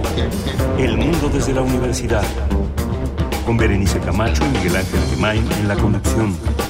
Rodrigo Aguilar y Violeta Berber, producción. Antonio Quijano y Patricia Zavala, noticias. Miriam Trejo, coordinación de invitados. Tamara Quirós, redes sociales. Arturo González, operación técnica. Locución, Tessa Uribe y Juan Staca. Quédate en sintonía con Radio UNAM. Experiencia sonora.